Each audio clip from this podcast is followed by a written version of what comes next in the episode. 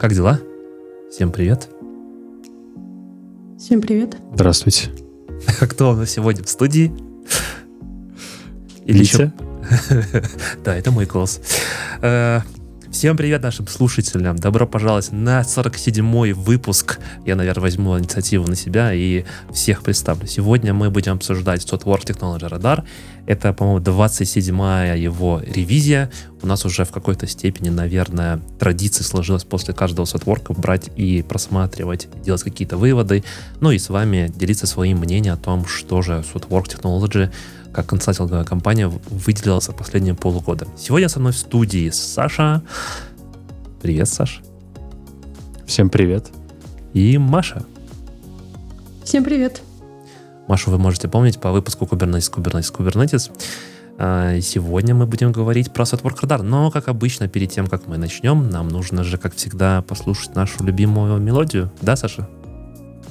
Я хотел спросить, где она? Вот, сейчас будет. Подожди, я только найду правильную кнопку. Не та, не та кнопка. DevOps, Kitchen Talks. Саша. Начинаем готовить. Так, наше интро прошло.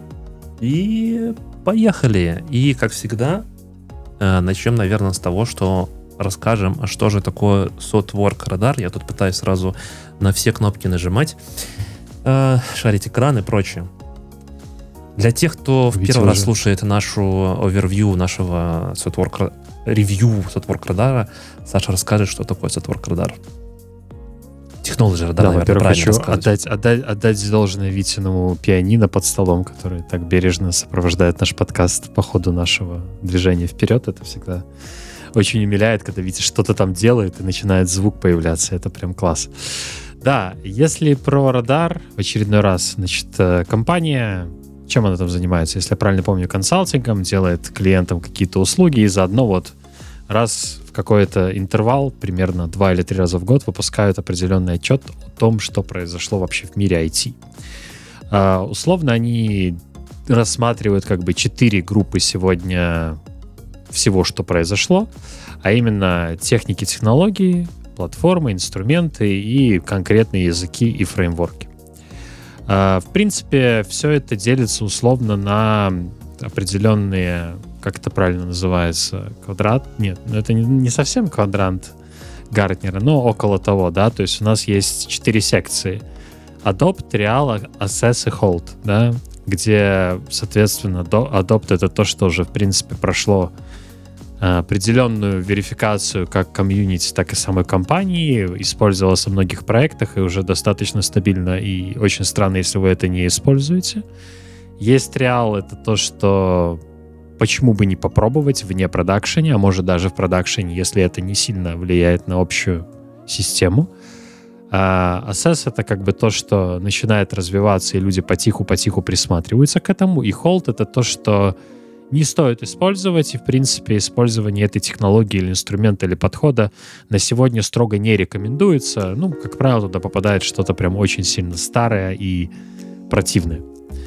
Вот. Э, это что касается самого радара. Э, в этом выпуске, который у нас очередной, который у нас на канале уже какой пятый, наверное, да, если я правильно помню.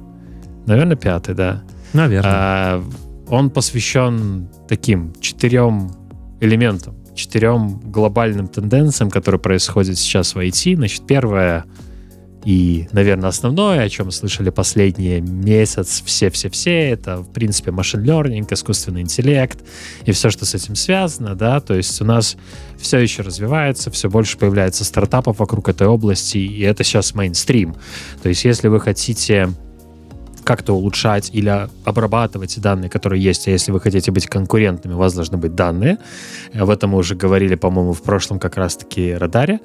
То вот Первое — это мейнстрим, ML, машин learning и очень много инструментов, фреймворков и подходов, в принципе, вокруг этого строится. Следующее — это то, с чего начинается и то, что входит в топ последних двух или трех радаров. Это всевозможные виды платформ, которые делаются командой либо компанией для своих внутренних нужд как определенный продукт, либо когда это делается для каких-то внешних клиентов, да.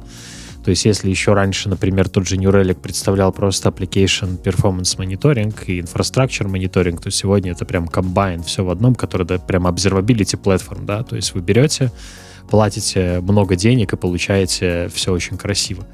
То же самое про платформы с точки зрения процессов, да, то есть вы, у вас есть какая-то инфраструктурная э, работа, которую надо делать, вы строите платформу и даете разработчикам возможность эту платформу потреблять как продукт и не думать о том, что под капотом.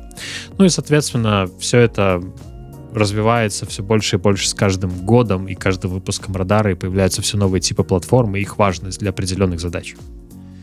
А, следующий такой пункт, он, наверное, тенденция последних, ну, я, я бы сказал, года, двух, да, это вот развитие всего а, так называемого at each, да, когда все больше идет вот эта вот тема с э, машин-лернингом в купе с децентрализованной или э, с определенными типами данных, которые надо как-то хранить, и желательно это хранить не в одном месте, да, а вот распространять по разным местам, чтобы не получалось проблемы такого вот single point of failure, можно так сказать.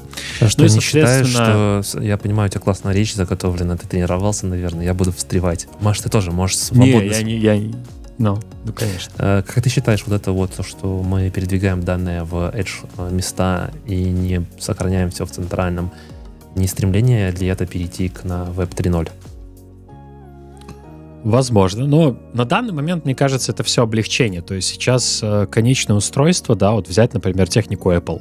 Сегодня в базовый планшет, э, ну, не в базовый, ладно, о, окей, в Air планшет от Apple встроен M1 чип, которым мы восхищались, когда вышел Mac там нового поколения, насколько он производительный, да, в телефонах тоже сегодня миллиард ядер и тысячи гигабайт оперативной памяти, ну, тысяча мегабайт, окей, не гигабайт.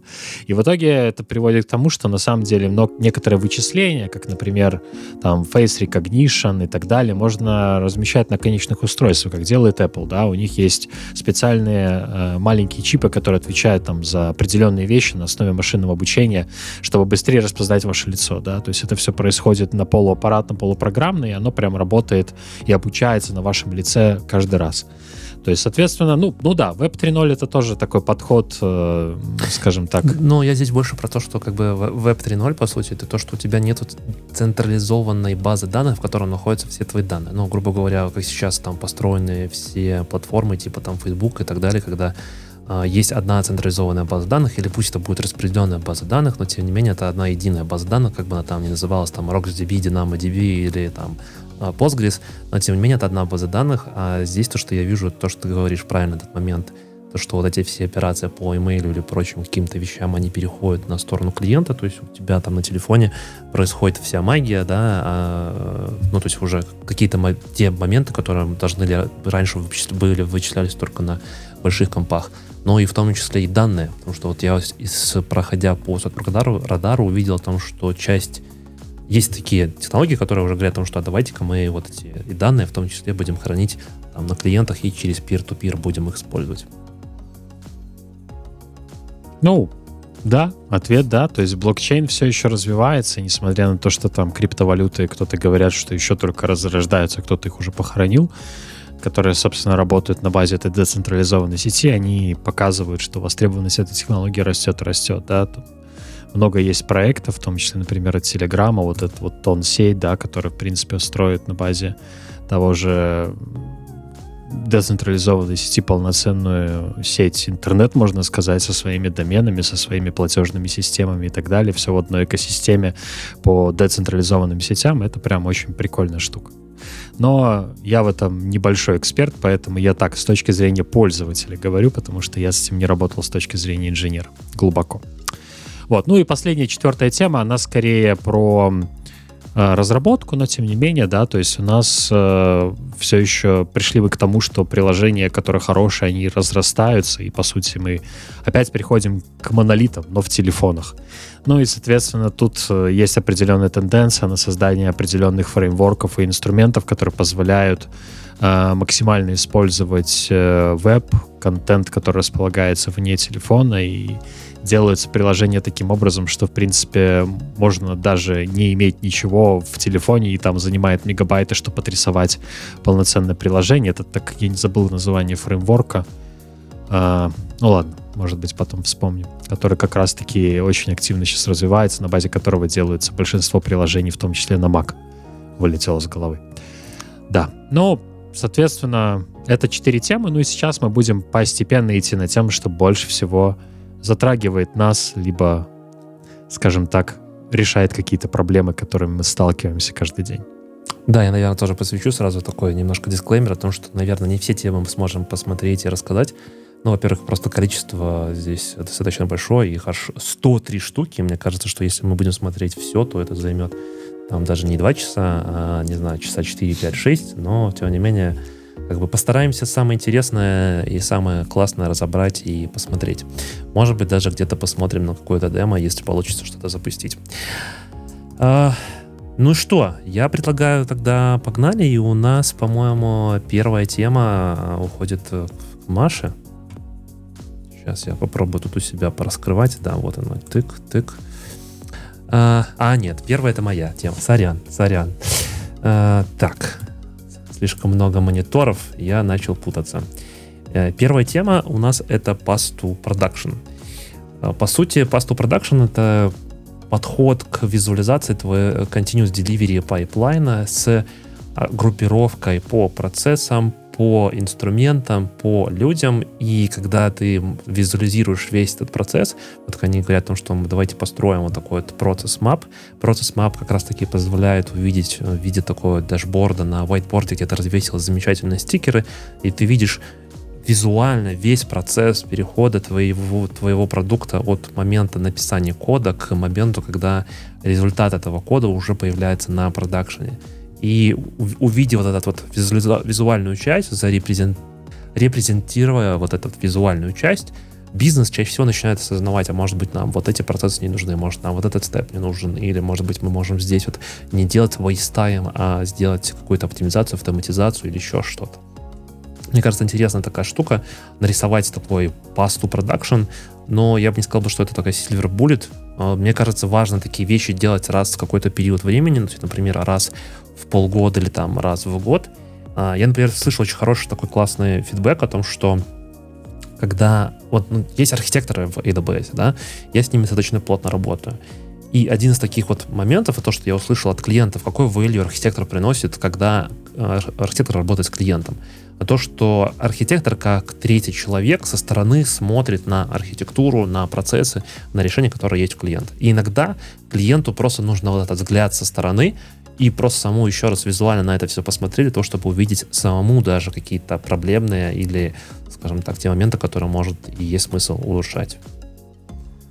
Маша, ты такое делаешь у себя в своем супер-пупер классном стартапе, на котором ты сейчас? Пока нет. У нас э, есть более приоритетные задачи, типа вот, прохождения вот начинается, есть более приоритетные задачи. Но, но мы работаем э, в качестве, собственно, тех клиентов, мы работаем с архитекторами э, одного из продуктов, которые мы сегодня затронем. И у меня, конечно, немножко другой экспириенс. Мне кажется, что иногда архитекторам не хватает погруженности, знаешь, в процессы и проблемы какой-то компании. То есть довольно тяжело там на каких-то еженедельных колах по полчаса да, этого достичь.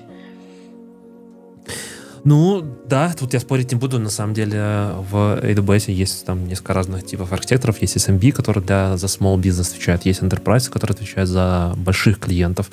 И действительно там погружение, ну тут, наверное, еще все зависит от личности, но в целом, да, я с тобой согласен. И тут, мне кажется, мы так немножко плавно переходим к следующей теме, Team Cognitive Load. Что это такое, Маша? Да, это, собственно, э, подход, концепция, которую предлагают э, использовать, в основе лежит э, непосредственно измерение когнитивной нагрузки в разработке. Но если в целом отойти от IT, когнитивная нагрузка — это, наверное, количество информации, которое нам нужно, чтобы выполнить какую-то задачу.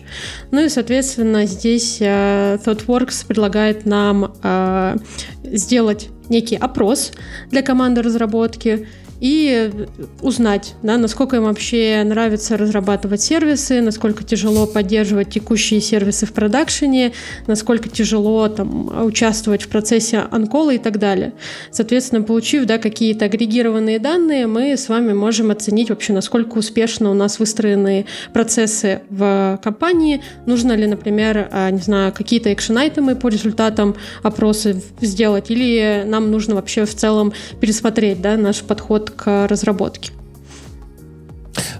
А можешь мне пояснить, что значит когнитивная нагрузка на команду? И, ну, вот провел я такой, например, Ну, смотри, как, да? как много вещей, да, я понимаю, как много вещей а, разработчику нужно держать в голове, чтобы там от идеи да, какой-то фичи, довести эту фичу до продакшена. То есть как много шагов нужно выполнить. Потому что если посмотреть да, там на стартапы, то чаще всего там минимальный процесс код-ревью, да, какие-то тесты, но в целом мы можем уже в этот же день эту фичу э, до пользователей э, докатить. Но если посмотреть на крупные компании, чаще всего и до сих пор встречается, например, квартальный релиз. Да, то есть когда мы аккумулируем все наши изменения в течение квартала, соответственно, чтобы бедному разработчику сделать эти изменения, ему нужно пройти 7 кругов ада, еще и быть э, дежурным, и принимать алерты, и, в общем, он начинает медленно э, и неизбежно сходить с ума. Ну, не является ли это, ну, то есть я просто начинаю думать, вот у меня, например, есть мой разработчик, да, то есть чем отличается mm-hmm. стартап там от э, большого enterprise? О том, что у нас есть, э, ну, вот действительно процесс, да, там, не знаю, мы написали код, у нас есть там код-ревью, mm-hmm. который должен быть пройден, потом у нас должен быть какой-то типа CI-CD, например, потом у нас должна быть какая-то фаза тестирования, потому что мы не хотим залажаться и потерять страст наших, э, э, не знаю, там, клиентов, потом потенциально, может быть, кто-то еще смотрит, типа UAT, и там приходят продукт-оунеры типа смотрят, а так ли оно работает или не так работает. Э, а в стартапе вот этот когнитивный лоуд, ну, вот, вот это большое количество вот этих вот переходов, в стартапе оно же как? Вот есть идея сегодня, да, я знаю, так ребята из Израиля очень часто работают, и через полчаса мы хотим ее уже в продакшене отправить э, без вот этих вот всех этапов. Ну, естественно, mm-hmm. так проще, быстрее будет. Но можно Но тут... ли делать Enterprise без вот этих э, вот Смотри, мне кажется, степов. что здесь интерпрайзы бывают разные, и есть, например, интерпрайзы, которые все-таки построены, да, там на модели API, да, то есть сервисы взаимодействуют по API, соответственно, внедрение новой функциональности можно сделать безопасно. У нас uh-huh. есть фича-флаги, у нас есть много разных техник, которые позволяют нам все-таки э, выкатывать, да, какие-то новые сервисы более независимо. И я до сих пор встречаю компании, которые все-таки живут да, по старым процессам, которые такие, ну вот у нас там есть квартальный релиз, мы будем вот так доставлять, потому что так безопаснее. А есть все-таки компании, даже крупные, и мы, и вы о них говорили, и об этом говорят много где, э, что они стараются все-таки что-то менять. У нас есть API, если вам нужно какое-то изменение, вы делаете там, не знаю, фича флаг, мы включаем это для какого-то там скопа юзеров. Соответственно, здесь, наверное, все идет от э, идеи того, насколько бизнес заботится о там, здоровье команды разработки и вообще о культуре в компании, да, то, как происходит разработка, насколько разработчики независимые, э, например, есть ли у них платформенная команда, да, которая будет для них облегчать какую-то э, часть цикла разработки, например, делая шаблоны, не знаю, написав опять, там опять общие хелм-чарты и так далее. Да, да, мы все возвращаемся к одному и тому же. Но здесь есть разные а, способы, чтобы эту когнитивную нагрузку снизить. Но я так понимаю, что идея в том, чтобы хотя бы начать ее измерять. И по результатам того, что вы там намеряете, можно уже решать, есть проблема у нас, не, нет проблем, и нужно ли нам вообще что-то менять в компании. Ну, да, и мне понравилось, что там э, идет ссылка на э, Team Topology, Э, книжка замечательная, мне кажется. Кто, кто читал? Э, я не читал. Э, лежит в заказчике. Я не читал. Планирую почитать. Нам, книжка нам, замечательная. Нам нужно прочитать. Нет, нет, нет, нет, подожди, подожди. Я просто хотел подсветить о том, что я про эту книжку уже слышу, наверное, не третий, даже не десятый раз. И не только с отворк радара, с множества разных мест. И мне кажется, по-моему, она была написана в 2019 году, а уже 23 мне кажется, что стоит ее взять. Я уже ее купил, честно купил. На Kindle уже даже закачано, планирую почитать. Скину сразу в аудиторию. Интересно ли бы было послушать овервью этой книжки, как только Саша ее прочитает. Да, Саша? Хорошо. Окей, поехали дальше. Но про когнитивную нагрузку я, наверное, согласен. Да, наверное, тяжело все-таки держать кучу всего в голове. И важно, это опять же, да, про тот же production pass, что важно иногда вот останавливаться, какие-то делать вот, овервью всех процессов, овервью того, что происходит, и в том числе и в когнитивной нагрузке для того, чтобы делать разработку. Следующую штуку, которую я ну, решил... Тут, да, давай, говори, говори, Тут еще такая тема, вот эта вот когнитивная нагрузка, она же возрастает как раз-таки от самих же людей. То есть даже проблема не в том, что... Э, ну, как бы люди, инженеры, которые стоят за созданием системы, они прям в 80% ненавидят документацию.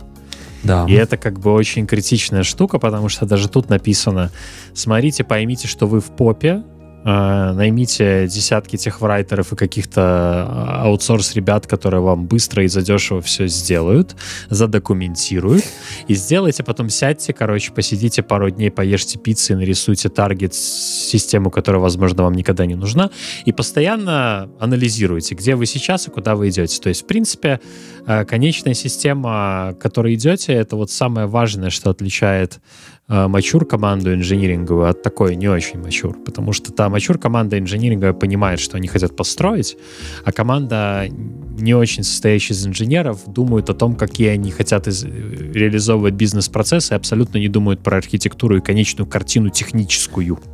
В результате этого возникает вот то, что ты говоришь. Кто-то там забывает про CI, хотят, короче, завтра быть в продакшене, вот это вот все.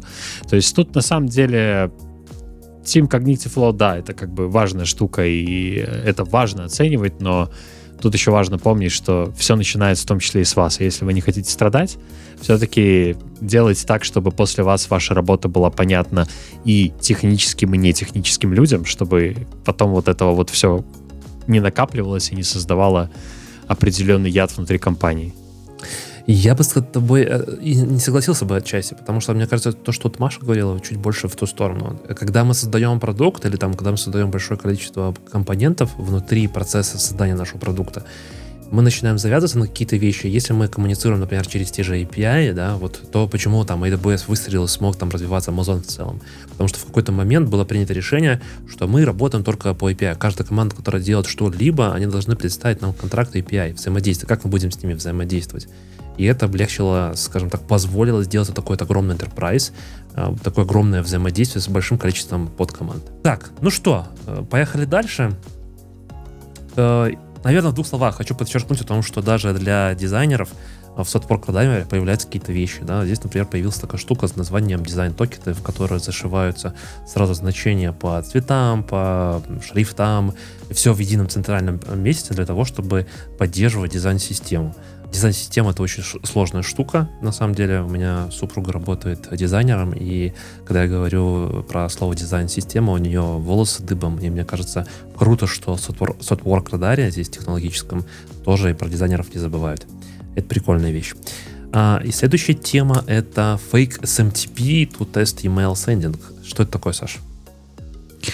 Ну, на самом деле это вообще про проблему, да, скорее, и про, грубо говоря, open source инструменты, которые позволяют ее решать. То есть у меня был один проект давно-давно, ну, не знаю, годика полтора назад, где как раз-таки это была платформа по продажам всякой атрибутики, скажем так, и, понятное дело, очень было много писем. Ну и, соответственно, очень много адвертайзмент рассылок, очень много каких-то уведомлений и так далее. И для команды разработки ну, была большая боль тестировать письма, да, то есть тестировать, кто в каком виде их видит, доходят ли они, не разваливается ли дизайн письма, если он сверстан в HTML и так далее. Ну и, соответственно, для этого мы использовали, там, я уже не помню, какой инструмент, но он прям был не очень хорошо работающим и так далее.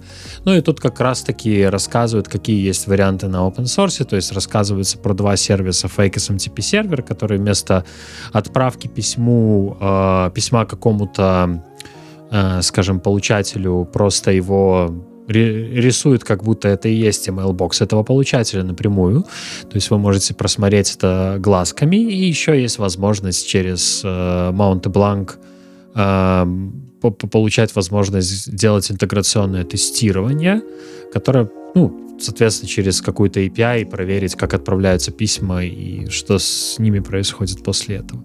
Ну, то есть, на самом деле, на проекте, который был еще давно-давно, еще когда я был в компании EPAM, у нас вообще использовали для тестирования платформу Disposal, по-моему, так называется. Это как бы временные email-боксы, которые вам выдают. И для того, чтобы проверить, что email рассылка работает нормально, у нас через end-to-end тестирование регистрировался временный email ящик. После этого в него что-то отправлялось, потом заходили на этот сайт через э, Selenium, э, парсили UI, короче, считывали текст. Ну, короче, это было очень страшно и медленно, но вот такие инструменты позволяют это делать намного быстрее и даже улучшить, грубо говоря, development, разработку, чтобы сразу видеть результат, потому что это все локально запускается без каких-то проблем. Ну и, работа, и отражает плюс-минус реальности, что важно. Грубо говоря, мы отправляем почту, и это позволяет нам сразу в UI отсматривать и смотреть, как это работает. В том числе... Да, ну это технически такой, знаешь, э, UI э, black hole для писем, да, то есть туда прилетает, никуда не улетает, мы не ссорим письмами, не просим Amazon открыть нам SMTP-порт и так далее. Ну, короче, все хорошо. И, конечно же, мы не можем обойти платформ инжиниринг, или здесь эта тема представлена, инкрементальный development, developer platform. Что это такое? Кстати, это новая штука. Каждый э, квадратик, о котором Саша уже говорил, э, или не говорил, Саша подсвечивал о том, что каждая циферка да, здесь имеет три представления. Это Круги. change, mm-hmm. просто черненькое. Есть то, что оно передвинулось, например, вверх или вниз, да, то есть ближе к адопту, например, или наоборот в hold. И new полностью это новое в этом радаре, когда оно еще имеет такой ободок. Э, вот Incremental Developer Platform полностью новая. Маша, расскажи, что это такое. Да, я сегодня, если кто-то еще не догадался, я буду отвечать за uh, Team Topologies, платформ и, и все, что с этим связано.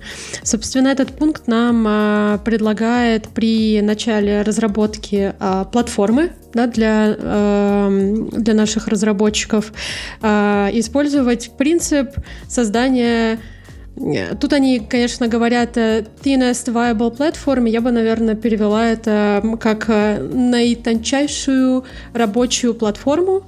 В духе того, что вы сначала делаете какой-то MVP, даже если этот MVP это просто какая-то страничка на, на вики, или если это MVP это просто деплоилка хелм-чартов, какой-то болванки, да, и дальше вы собираете фидбэк, вы решаете, какие фичи да, вам нужны сейчас, какие фичи могут подождать.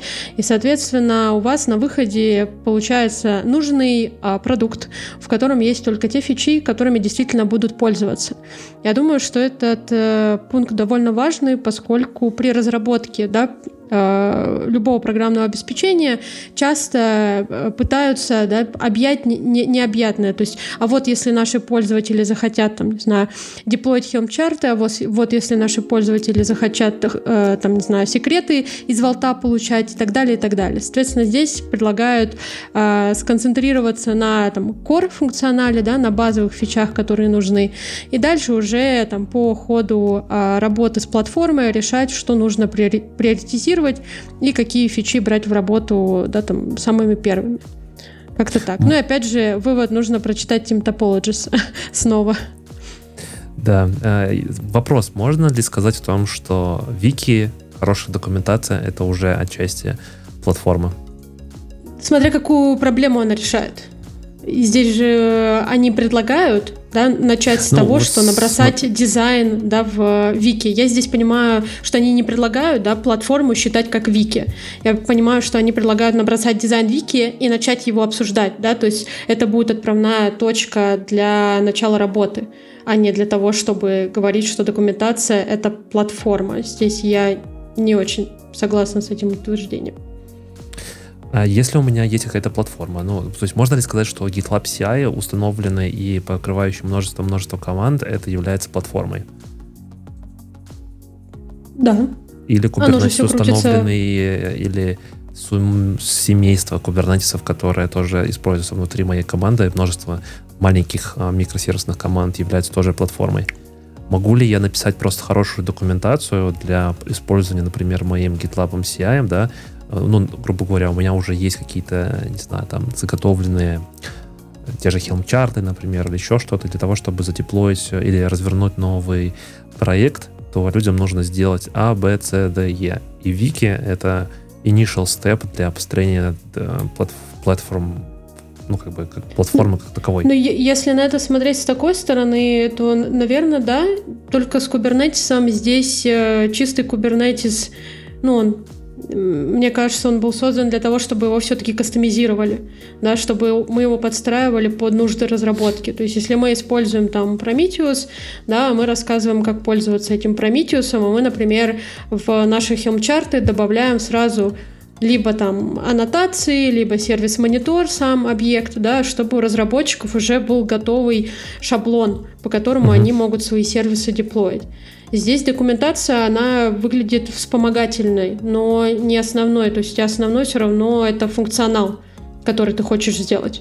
С GitLab посложнее, его сложнее кастомизировать, на, на мой взгляд, потому что все-таки мы пользуемся тем, что GitLab а, как компания, да, нам предоставляет.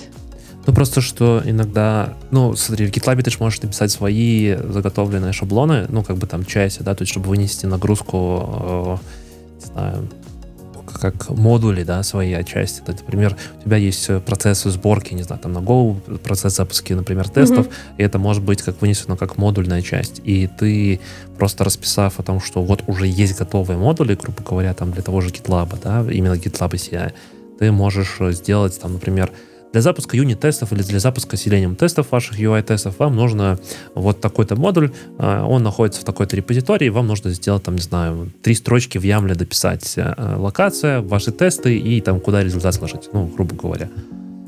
Угу. Мне здесь не хватает автоматизации на самом деле. То есть мне кажется, что платформ, платформа все-таки про единый интерфейс, и про, э, про скорость, да, то есть э, насколько действительно быстрее будет пойти и найти вики статью, почитать, что там написано, и потом вернуться в GitLab. То есть здесь я все-таки платформу представляю как ну, в большинстве случаев все-таки как какое-то стороннее приложение. Например, uh-huh. мы будем говорить про Backstage. Мне кажется, это хороший пример а, платформы, которую можно кастомизировать и с которой разработчикам в идеале, да, им не нужно будет никуда ходить. Вот. Но Должна ли быть для платформа, простых сценариев норм? Э, если дать определение платформы, это платформа, это обязательно написано свой какой-то кастомный solution, с, на полноценном языке, там, не знаю, с полноценным API и прочим-прочим, или же это все-таки может быть просто набор Helm-чартов или еще чего-то, набор, который позволяет автоматизировать и упростить жизнь. Не знаю, там э, в Ansible написаны уже готовые плейбуки, в Terraform написаны все там модули, в Helm-чарте написаны все там все хелмы, и человека, который стартует новый проект, там, новый микросервис, нужно просто взять эти компоненты, уже блоки, которые тестированы и готовы. Будет ли это платформа? Или все-таки платформа — это полноценная разработка? Ну, для меня это разработка полноценная. То есть вы берете, вы решаете конкретные проблемы конкретной компании, потому что все остальное, что мы сейчас да, говорим, это набор инструментов. Да, мы пишем документацию, да, мы их связываем да, друг с другом, но при этом автоматизации здесь нет. Например, в одной из компаний, в которых я работала, мы делали свою платформу, и там в стороннем интерфейсе ты непосредственно из него кликал, что у тебя за приложение, это библиотека, это там отдельный пакет, он принадлежит в, к, к монорепе или это отдельный модуль, и у тебя создавался гид-репозиторий, у тебя создавался там, э, условно говоря, набор э, GitLab CI, сразу файлик, он туда, uh-huh. в этот э, репозиторий добавлялся. Соответственно, у тебя могла создаться документация и так далее. То есть здесь у тебя был, как у разработчика, у тебя был максимально упрощенный сценарий заведения нового компонента неважно какого. Для меня это платформа. Ну, то, что ты рассказал, это, по сути, то же самое, что я сказал, только просто поверх всего это еще обертка в виде какого-то UI, пусть это будет CLI, в котором ты просто отвечаешь на вопросы, типа, не знаю, я делал разработку на Go, мне нужен там CI, мне нужно в CI делать тесты. И просто из, из этого будут копироваться, просто, по сути, будут копироваться те блоки, которые нужны, а тебе потом в конце нужно будет подставить, э, не знаю, правильное value maps сделать и так далее. Окей, ладно, мне кажется, это прям огромная долгая тема, мне кажется, все-таки стоит просчитать topology Team. Да. И, и тогда мы еще тут, раз тут обсудим. Просто, тут просто есть очень хорошая фраза, что книжка говорит о том, что нам надо думать, саппортить девелоперов на базе одной или нескольких платформ, закрывать такие вещи, как Salesforce API, tools, сервисы и знания. А уже где мы это миксуем в одном инструменте или в двух, это уже наше решение. Ну и автоматизация, да, это тоже важная вещь. Но вот как раз-таки, грубо говоря, first increment just documentation это более чем достаточно. У меня вот на моем текущем проекте клиент так делает. Когда они делают mm-hmm. новый сервис, они описывают документацию, рисуют, как он будет выглядеть, обсуждают, mm-hmm. а потом начинают делать. И это классно очень работает, на удивление. Но это зависит, конечно, от уровня инжиниринговой команды, как правило. Uh, поехали дальше. Следующая тема — это observability для CI-CD. Очень круто, что я наконец-то мы слышим observability и CI/CD в одном, в одном предложении. Саш, расскажешь, что это Правда, такое? Правда, технически те инструменты, которые предлагаются как вариант, это их еще надо туда вбить внутрь, но в целом да. Ну, давайте, да, немножко про observability CI-CD, да, то есть CI-CD пайплайны все знают, кто это и что это, да, это такая штука, которая позволяет нам быстрее релизиться и делать это хорошо. Мы уже много раз рассказывали, у нас есть большое видео про CI-CD, подготовленное просто кровью и потом в течение более полугода, а то и года, так что года. там прям красиво. Там прям красиво, да. А также у нас на DevOps Минск на самом первом Максим рассказывал про мониторинг CI-CD пайплайнов, о том, зачем мониторить и что мониторить. Если вкратце, то CI-CD пайплайн это как бы такая штука, которая закрывает э, и покрывает очень много бизнеса и технологий, и очень важно понимать, насколько она эффективно работает, да, то есть э, есть такие классные метрики, как deployment frequency, то есть как часто мы деплоим, uh, deployment uh, error rate, то есть как часто наши деплойменты падают, тест coverage и так далее и тому подобное. Этих метрик очень много, и в целом это хорошая практика мерить хотя бы это, если вы действительно хотите изучать эффективность своего CI-CD пайплайна, но есть еще некоторая проблема, когда CI-CD пайплайна, как правило, рано или поздно становится очень большим, длинным и долгим, если у вас прям все тесты интеграционные, end-to-end, security, э, performance и так далее и тому подобное. То есть все это приводит к тому, что пайплайн может становиться очень большим и включает очень много людей и систем. В результате этого может возникнуть проблема, что разработчики просто негодуют, почему так долго. Я должен был закрыть задачу еще полчаса назад, а CI-CD маслает уже третий час. А у нас там тесты всех платформ, iPad, айфонов, андроидов, э, других операционных систем и так далее. И это, да, занимает время. Так вот, соответственно, tracing, либо observability, да, это такой инструмент, который, как и в обычном э, архитектурах приложений, так и в CI-CD позволяет собирать метрики с отдельных кусочков, потом все это отлично визуализировать и показывать нам узкие места, то есть те места, которые следует оптимизировать, те места, которые потенциально вызывают ну, более, больше задержки, и в том числе со временем. И тут приводится пару инструментов. Э, ну, например, у Honeycomb это такой, ну, на грани tracing'а и даже отчасти машинного обучения и artificial intelligence, такой инструмент, который прям позволяет рус... ну, не русскими, извиняюсь, английскими словами, э, найти проблему, да, то есть можно задать произвольные вопросы на основе просто большого количества информации и метрик, и от различных элементов вам построится какой-то график, что-то там выплюнется, и вы сможете это проанализировать. Вот там, соответственно, есть build events инструмент, который позволяет, соответственно, соответственно, соответственно, почему я так часто говорю слово соответственно, э, который позволяет вам проанализировать как раз-таки ваш пайплайн. И также тут есть альтернативный вариант, там инструмент BuildWiz, опять-таки я не использовал ни тот, ни другой, потому что мои пайплайны, видно, слишком детские, чтобы их трейсить надо было, но в целом я думаю, что если у вас пайплайн или CI-CD интеграция большая, у вас много джоб, у вас много задач и сценариев, обязательно посмотрите в эту сторону, потому что если вам позволяет бюджет и время, внедрив observability и tracing внутрь вашего build-процесса, вы сможете потом получить очень много полезной информации оттуда. Единственное, что я здесь подчеркну, о том, что перед выпуском я готовился, тут у ребят, ну, что такое BuildViz, это от самого Thoughtworks, они создают и поддерживают эту штуку. Очень красивая картиночка вот здесь нарисована, но при этом они говорят о том, что вот смотрите, у нас есть live example, на который я решил зайти и посмотреть, и, к сожалению, здесь уже картиночка стала немножко не такой красивой как у них там на скриншоте кажется, что что-то где-то сломалось, э, и все-таки я бы сказал бы, наверное, если что-то внедряет, то Honeycomb, хотя, да, Honeycomb для меня больше была именно ассоциация со словом машинное обучение, еще что-то. А, инструмент, конечно, очень интересный. Я бы прям попробовал в продакшене его поиспользовать, посмотреть, что это такое.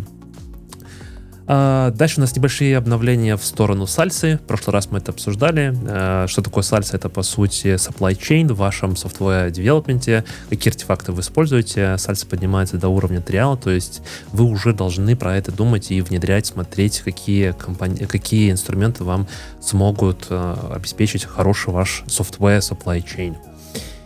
Так, следующая тема, которую мы хотели посмотреть, это а, ну да, я опять же, я забираю Carbon Efficiency and Architecture характеристик.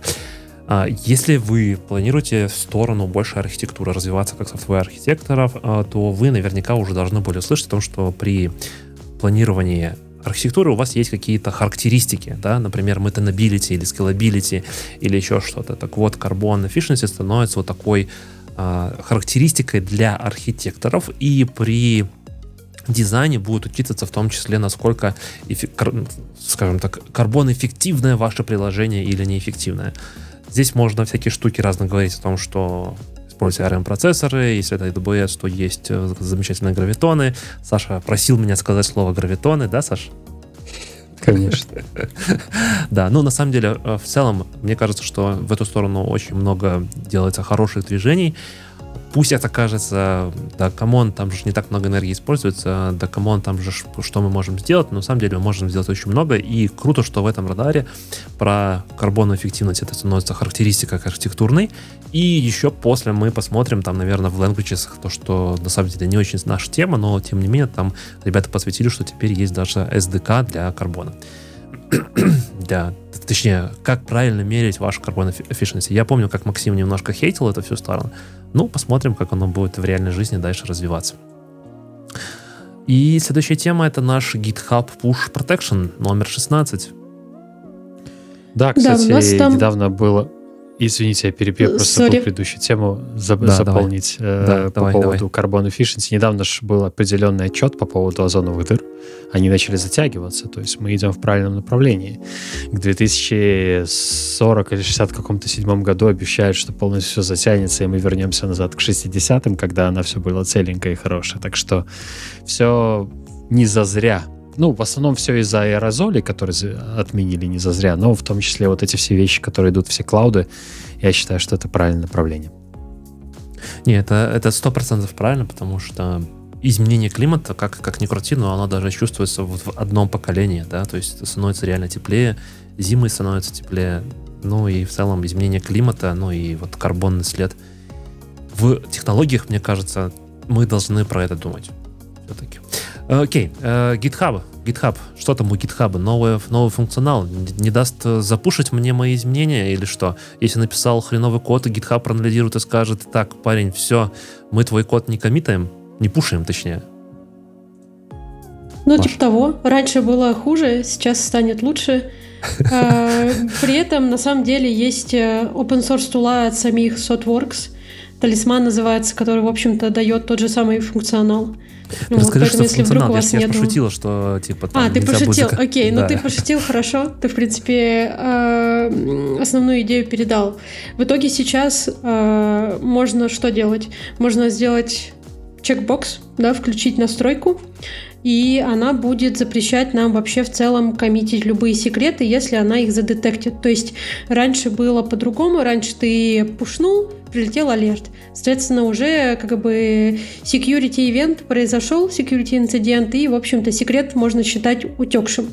Вот, и теперь будет Можно я, вот э, здесь тебя перебью получше. и за- задам уточняющий вопрос? Ты сказала коммитать и пушить. Все-таки, мне кажется, здесь на уровне пуша. Ну, то есть локально я могу сделать там stage add, я могу сделать комиты, message, но когда я захочу сделать именно пуш на remote сервер, то есть в локальном репозитории, оно все останется у меня. Но когда да, я захочу да, сделать останется. в пуш, то да, оно мне как бы не даст именно запушить в remote репозитории. Да, да, все правильно. Окей, окей. Чтобы не, не было этого миссандестендинга, потому что мне кажется, что это тоже важно. Было бы круто, если бы она вообще не давала комментать, но я думаю, что это вот как раз-таки следующий этап развития, когда она будет... Талисман так делает. Тебе даже не нужен GitHub. Можно все за бесплатно получить. Ну, все это, то, что про локальные комиты, это же все прекомит. Вот есть инструмент прекомит, кто не знает. Классная штука, позволяет вам встроить что угодно, как прекомит хук. Я активно использую для Terraform, там есть secret scanning, там есть код формат, что угодно, короче. А, Long binary файлы, там вот этих вот плагинчиков условных, да, таких shell скриптов, их там под сотню, и вы просто их берете, все накидываете в ямлик репозитория, вводите комит, ком- команду pre-commit install, и все, когда вы делаете комит, у вас все проверяется, соответственно, секреты там тоже ловятся на базе популярных сегодняшних инструментов, которые умеют это детектить. Так что, да. Круто. Так, э, Local First Application. Саша? Да. Ну, на самом деле, скажем так, ну, смотрите, тут как мне, например, нравится это определение, да, то есть тут понятно, как думает ThoughtWorks, но тем не менее моя проблема, например, следующая.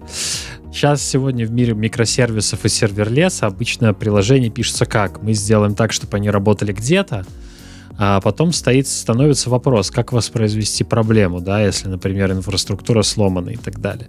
Да, то есть в этом плане очень важно, когда вы строите приложение, помнить о том, что когда вы интегрируете с другими системами, обязательно пишите по возможности юниты интеграционные тесты с использованием каких-то mock-систем, да, то есть даже тот же Amazon можно замокать через LocalStack практически любой популярный сервис из тех, которые являются serverless, то есть SQS, DynamoDB, API полностью адекватный и показывает вам примерно то, что вы будете видеть там. Если говорить про конкретную спецификацию в, в радаре, о котором мы Мгм. сегодня говорим, да, то есть у нас обычно как? А, Есть какое-то приложение, у него есть э, данные на сервере. И, соответственно, все управления через, все обновления этих данных идут через сервер. То есть чаще всего это какой-то CI-CD и так далее и тому подобное. Соответственно, Local First Software э, это такая техника, которая позволяет вам э, как бы шарить да, и э, взаимодействовать между данными удаленными и тем, что у вас есть локально. То есть, по сути, это позволяет э, с использованием таких вещей, как э, peer-to-peer нетворки и э, да, типы данных без каких-то конфликтов, там CRDT, ну, это больше про какие-то техники, а не, реали- а не протоколы. Оно позволяет вам как раз-таки делать приложения, которые в первую очередь работают локально, и Мгм. в том числе работают централизованно. То есть в том числе под это подпадают приложения, которые не завязаны на 100% на удаленный сервер.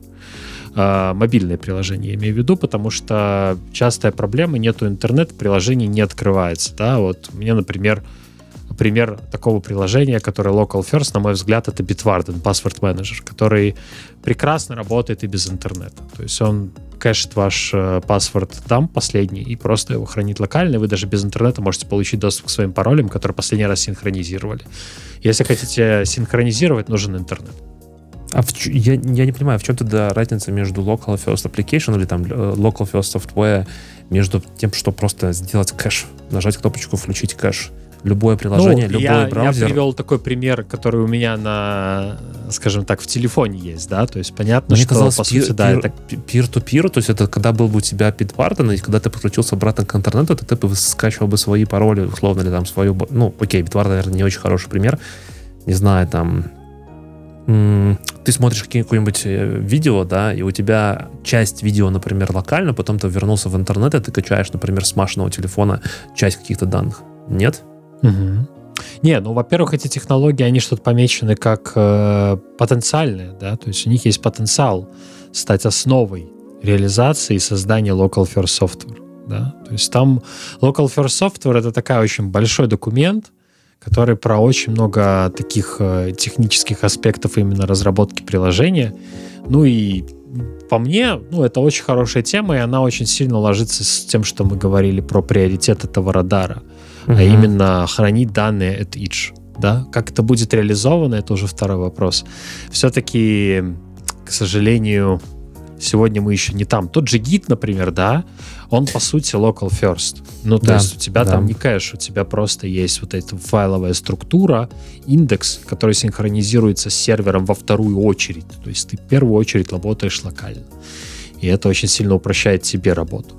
Но в целом, да, опять-таки, это не то чтобы чисто про DevOps, это скорее про концепции, но, тем не менее, мне кажется, не, все я, равно я, очень я в целом интересно. просто хочу, хочу типа, понять, мне кажется, действительно, э, гид, наверное, было бы круто, вот, чтобы и ты не синхронизировался не через сервер, да, то есть не через какую-то центральную точку. Опять же, например, вот а, у Маши там более последние, например, изменения, да, и я когда подключаюсь там в интернет, я не иду к серверу забрать последние изменения из гита, а я забираю их с, от Маши. И, ну, мне кажется, что вот это Local First, это опять же в сторону все-таки движения Web 3.0, где является как бы децентрализованный интернет, когда на наших Edge девайсах есть какие-то данные, и мы эти данные в том числе либо разрешаем использовать, там отправляем и так далее, не все находится в одном каком-то супер большом компьютере, и с него все типа раздается. Я, я вот недавно, кстати, слушал интервью одного из главных разработчиков мира. Ну, угу. кто не знает, Мира это такая штука для коллаборации, она активно развилась в очередной раз во время ковида. И там как раз-таки был вопрос, а как работает Миро? И технически, а, да, все на сервере, но даже если у вас пропадает интернет, вы можете сделать условно 5 действий со своим бордом, до того, как э, поймете, что у вас нет интернета, да, и ваши действия потом досинхронизируются, потому что вся работа, которая визуализируется, она хранится у вас на клиенте. На сервере хранится только, грубо говоря, синхронизируемые данные от клиентов. Это тоже такая очень прикольная тема. Тоже, мне кажется, немножко сюда подходит. Ну, в целом, да, да, да. А, SLI, SLO, S-код. Если вдруг кто-то не знает, SLI это индикаторы, SLO это Objectives, и это все больше из практики SRE, инжиниринг, про который мы, наверное, мне кажется, уже не один раз говорили на этом подкасте. Но я первый раз слышу вот такую штуку о том, что SLI, SLO можно сделать как код. Маша, расскажешь, что, что, как можно сейчас написать SLI, SLO как код? Да, без проблем. Ну, собственно, э, непосредственно в самом же да, радаре они пишут про то, что наконец-то у нас есть стандарт, и все очень часто в наше время начинается со стандарта.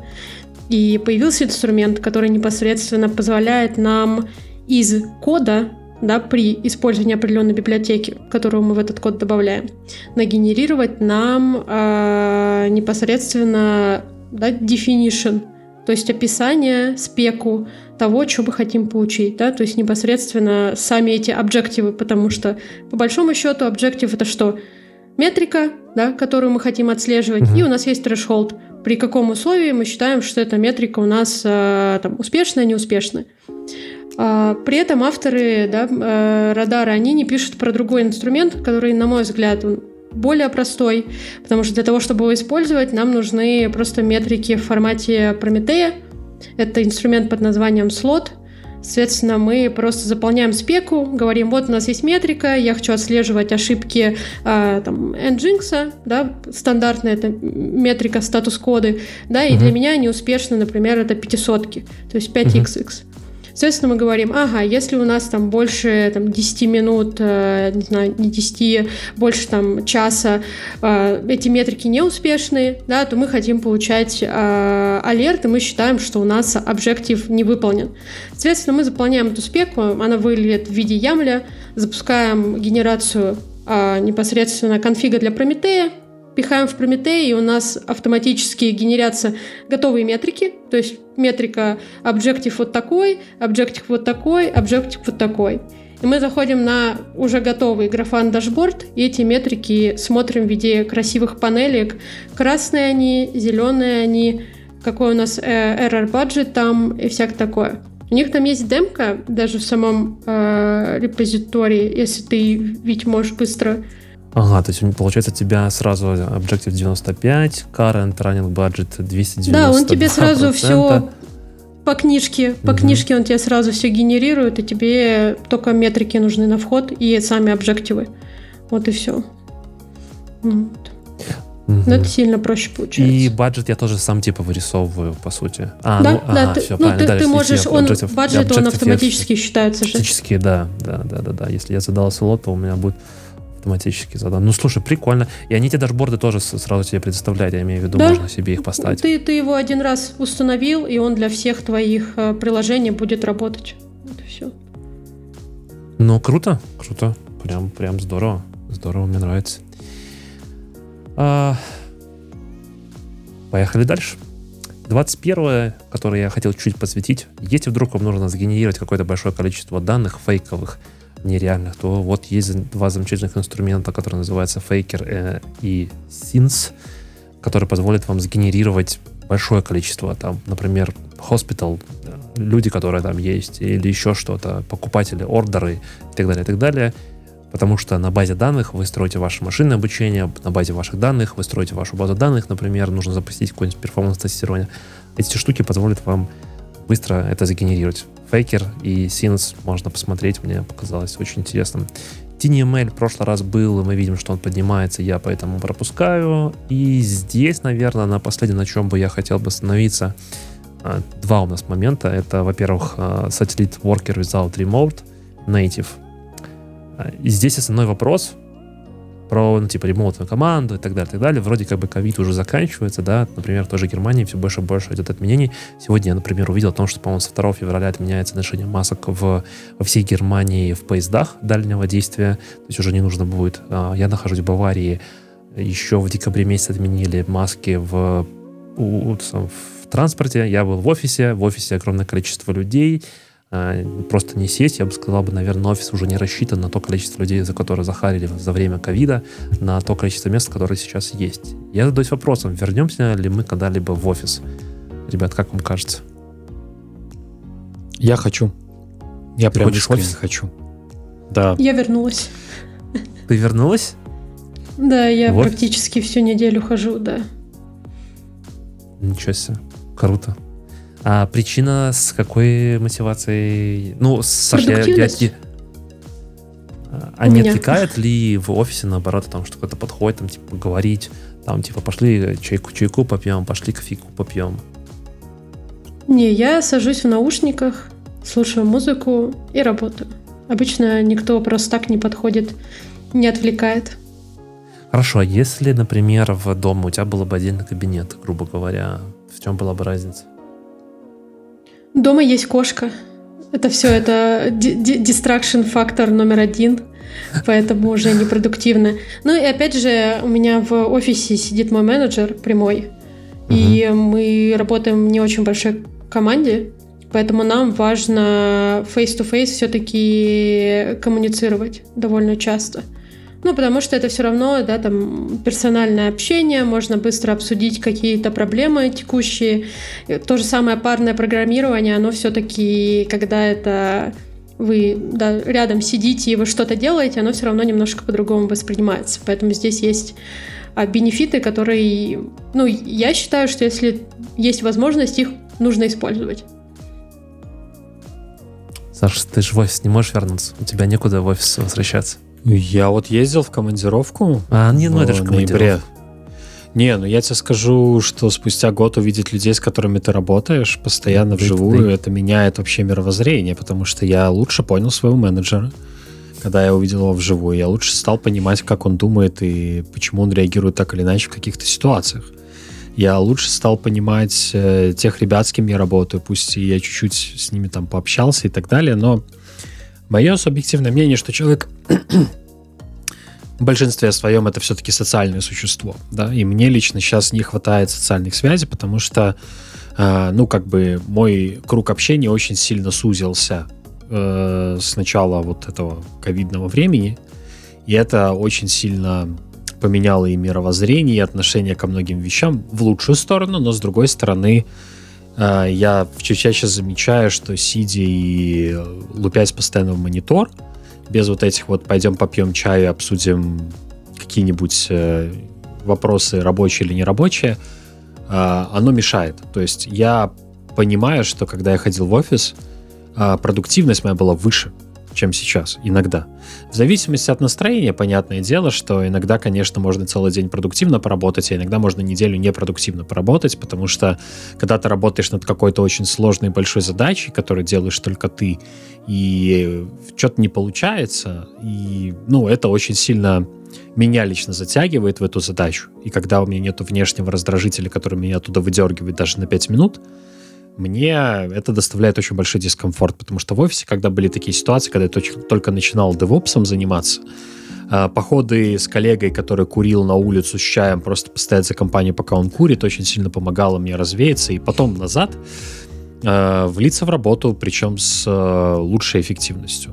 Ну, как-то так. Но это мое мнение. Вот у меня сейчас супруга впервые за много-много лет пошла на работу после двух декретов, и она пошла сразу в офис, и она говорит, что, конечно, блин, класс, супер. Ну, до этого она просто работала в государственном учреждении, сейчас все-таки в частное, и, ну, там абсолютно все по-другому. Максимально позитивное впечатление после пяти лет удаленки, скажем так, у нее. Я тебя, если честно, не до конца улавливаю. То ты говоришь, что тебе не нравится, когда тебя делают disruption, когда ты, например, сел, начинаешь там, не знаю, ты делаешь... Наоборот, свой... нравится. Я наоборот говорю, что disruption помогает, когда ты делаешь какую-то задачу. Вот это ты говорил, а. да, у меня создалось впечатление сначала, с одной стороны, тебе не нравится, а потом такой говоришь, вот я пойду постою, пока чувак там курит, и пообсуждаем, не знаю, о том, что озоновый слой уже практически обратно вернулся. Это все-таки помогает отвлечься и перефокусироваться, и обратно вернуться уже с более заряженным, правильно? Ну да, у меня просто большие проблемы с самодисциплиной. И вот эти все помидорки, если я себя заставляю и их следовать, это мне помогает работать менее стрессово и более качественно. Но меня хватает обычно на два дня. Потом я начинаю забывать, забивать, и в итоге все опять скатывается в никуда, когда я работаю удаленно. А так, когда я делаю вынужденные перерывы, это очень сильно помогает. Мне, по крайней мере. Может, я старый стал, я не знаю. Ну, короче, так оно работает. Не, на самом деле я полностью поддерживаю. Мне кажется, что особенно если делаешь какую-то про совместную разработку, вот то, что Маша ты сказала про, про парное программирование, про парное программирование мы, по-моему, поговорим еще в тулах. Э, я знаю, что Саша не очень признает парное программирование. Я считаю, что один из лучших инструментов роста и шарения знаний в целом, потому что когда ты садишься вместе делать какую-то одну задачу, одна голова хорошо, две лучше, то тут развивается не только один человек, тут развиваются оба одновременно.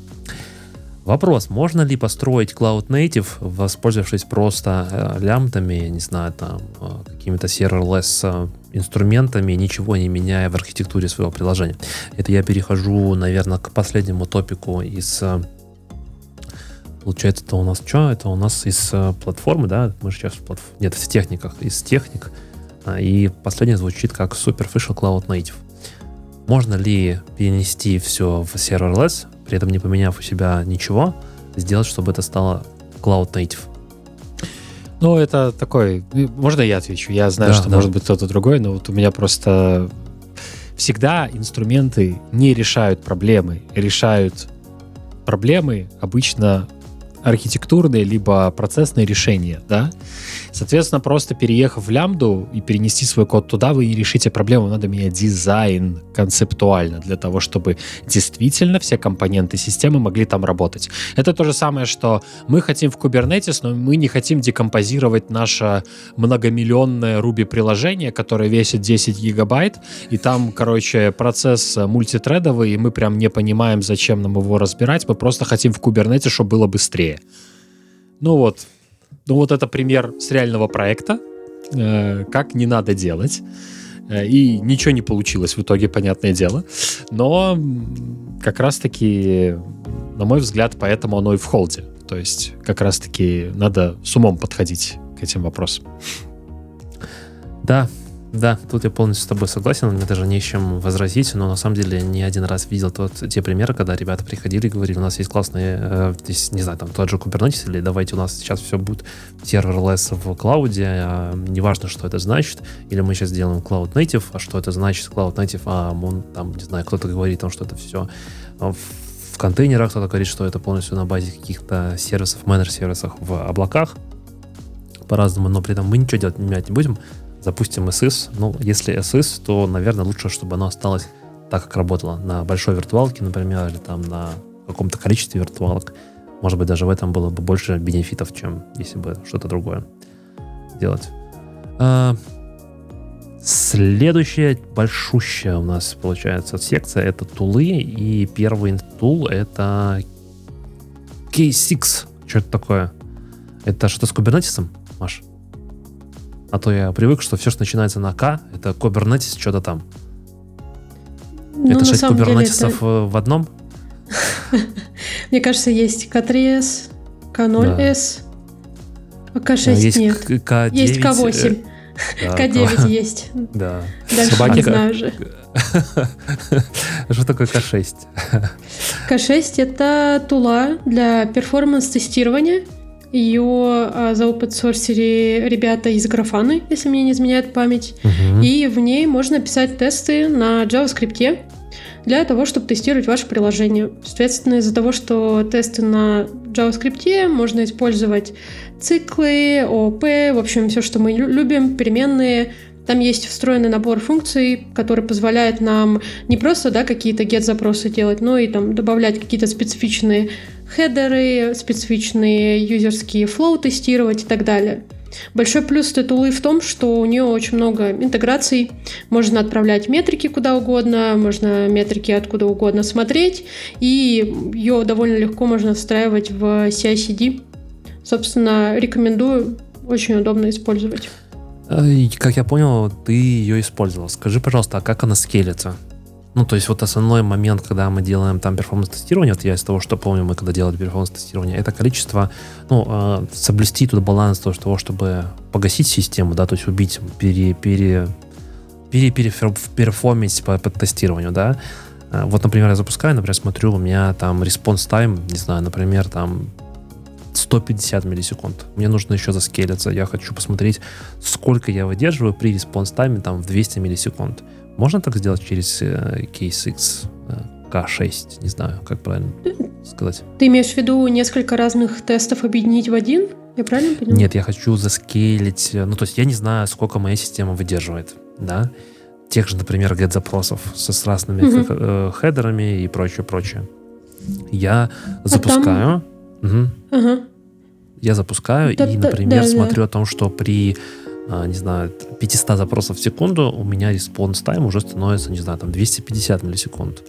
Как бы уже, наверное, я типа там не выдерживаю. Я хочу по посмотреть, например, на долгом промежутке времени о том, что, ну, долгий промежуток, например, там 10 минут хотя бы, о том, что 400 запросов в секунду я выдерживаю. Можно ли так в э, Case X сделать? Вот такие вот Да, у тебя тесты? там Конечно, у тебя виртуальные агенты, виртуальные юзеры, собственно, как и uh-huh. в большинстве тулов. Единственное, я к чему хотела бы предостеречь, а, если у вас есть ограничения на там исходящий трафик или вы запускаетесь на какой-то не очень мощной, не очень мощном раннере, да, например, это у вас локальная машина, ваш ноутбук, то у вас тесты могут подлагивать. Ну, потому что если вы забьете канал, например, да, вы посылаете офигенное количество запросов, то я так короче, забила себе канал, у меня все легло. Вот. Но это надо просто быть аккуратным. Но в целом просто параметрами все задается довольно легко. Нет никаких Ну, ранее же запускается в Kubernetes, не зря же первая буква К. Да, конечно. Ну, все, все, значит, хорошо. Отлично. Ну, прикольная штука. На самом деле, я видел очень много разных демок. А, я, к сожалению, сам сильно не использовал K6, а, но я видел, что ребята используют. Мне прям понравилось, что они действительно тебя вот э, те результаты, которые получаются, ты можешь их завизуализировать не только там в графане, но отправить, не знаю, в CSV или Sony, куда угодно, и делать огромное количество разных интеграций, и достаточно просто это все интегрировать в ваш CI-CD. И это, кстати, в Adopt, э, соответственно, эта штука как бы не нова, она просто поднялась, перенеслась в Adopt, значит, уже пора использовать, прям, прям пора использовать.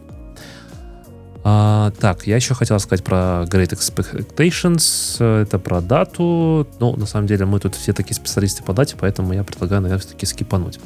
И дальше две темы идут от AWS, и здесь я передам слово нашему AWS-билдеру Александру. Да, AWS Development Developer Advocate передает слово AWS Community Builder. Builder. Мы будем говорить на удивление про AWS, да. Эм, ну, AWS Backup Vault Lock появился относительно недавно, до того, как я сдавал, точнее, после того, как я сдал э, Security Specialty. Вот, соответственно, что про это можно сказать? Вообще Vault Lock это такая штука, которая есть не только в AWS Backup. Вообще AWS Backup сервис позволяет вам делать бэкап разных других сервисов Amazon. Uh, нужен для того, чтобы вы могли конфигурить э, policy, lifecycle и так далее касательно всех бэкапов, которые вы хотите делать с одного места. Поддерживаются базы данных, э, S3 Bucket, волумы и так далее. То есть все, что stateful, практически все по-моему, за исключением там какого-нибудь OpenSearch и так далее, э, поддерживается. Вот, соответственно, раньше как? Раньше для того, чтобы вам быть э, со всякими комплайенсами э, дружить, вам надо было по полиси там, гарантировать, что ваши бэкапы, когда делаются, их никто не может изменить и так далее. И раньше в случае с AWS бэкапом это надо было контролировать в условном ручном режиме, то есть надо было писать полиси и так далее, но все это как бы было не идеально для того, чтобы прямо 100% сказать, что этот бэкап никто не трогал. Вот недавно добавили как раз-таки Vault Lock feature, который позволяет вам сказать, что вот этот бэкап действительно э, неизменяемый, его никто не мог изменить или модифицировать, ну, изменить, модифицировать одно и то же. Э, и предотвращал возможность его удаления в течение какого-то времени, плюс э, запрещал изменение этих атрибутов даже для тех, кто с максимальными привилегиями. То есть в случае компрометации как, как, какой-то учетной записи даже с Administration Access, все равно этот бэкап никто не мог подменить, ничего туда подложить и так далее. Ну, можно условно сказать так. Вот, соответственно, такое же есть э, и в э, одном из стайеров S3 Bucket, Угу, который, я только хотел сказать про это. Что-что? Я только про это хотел сказать. Да, у Глейсера есть такая возможность тоже делать World Log для того, чтобы убедиться, что этот архив, записанный по легендам на бобинную ленту, будет не изменен кем-то в течение какого-то времени. Вот. Тут, тут на самом деле много особо рассказывать не надо, это просто как бы хорошая фича с точки зрения безопасности. Если вы используете AWS бэкапом, и вам надо быть compliance со всякими там модными названиями, то можно посмотреть в эту сторону.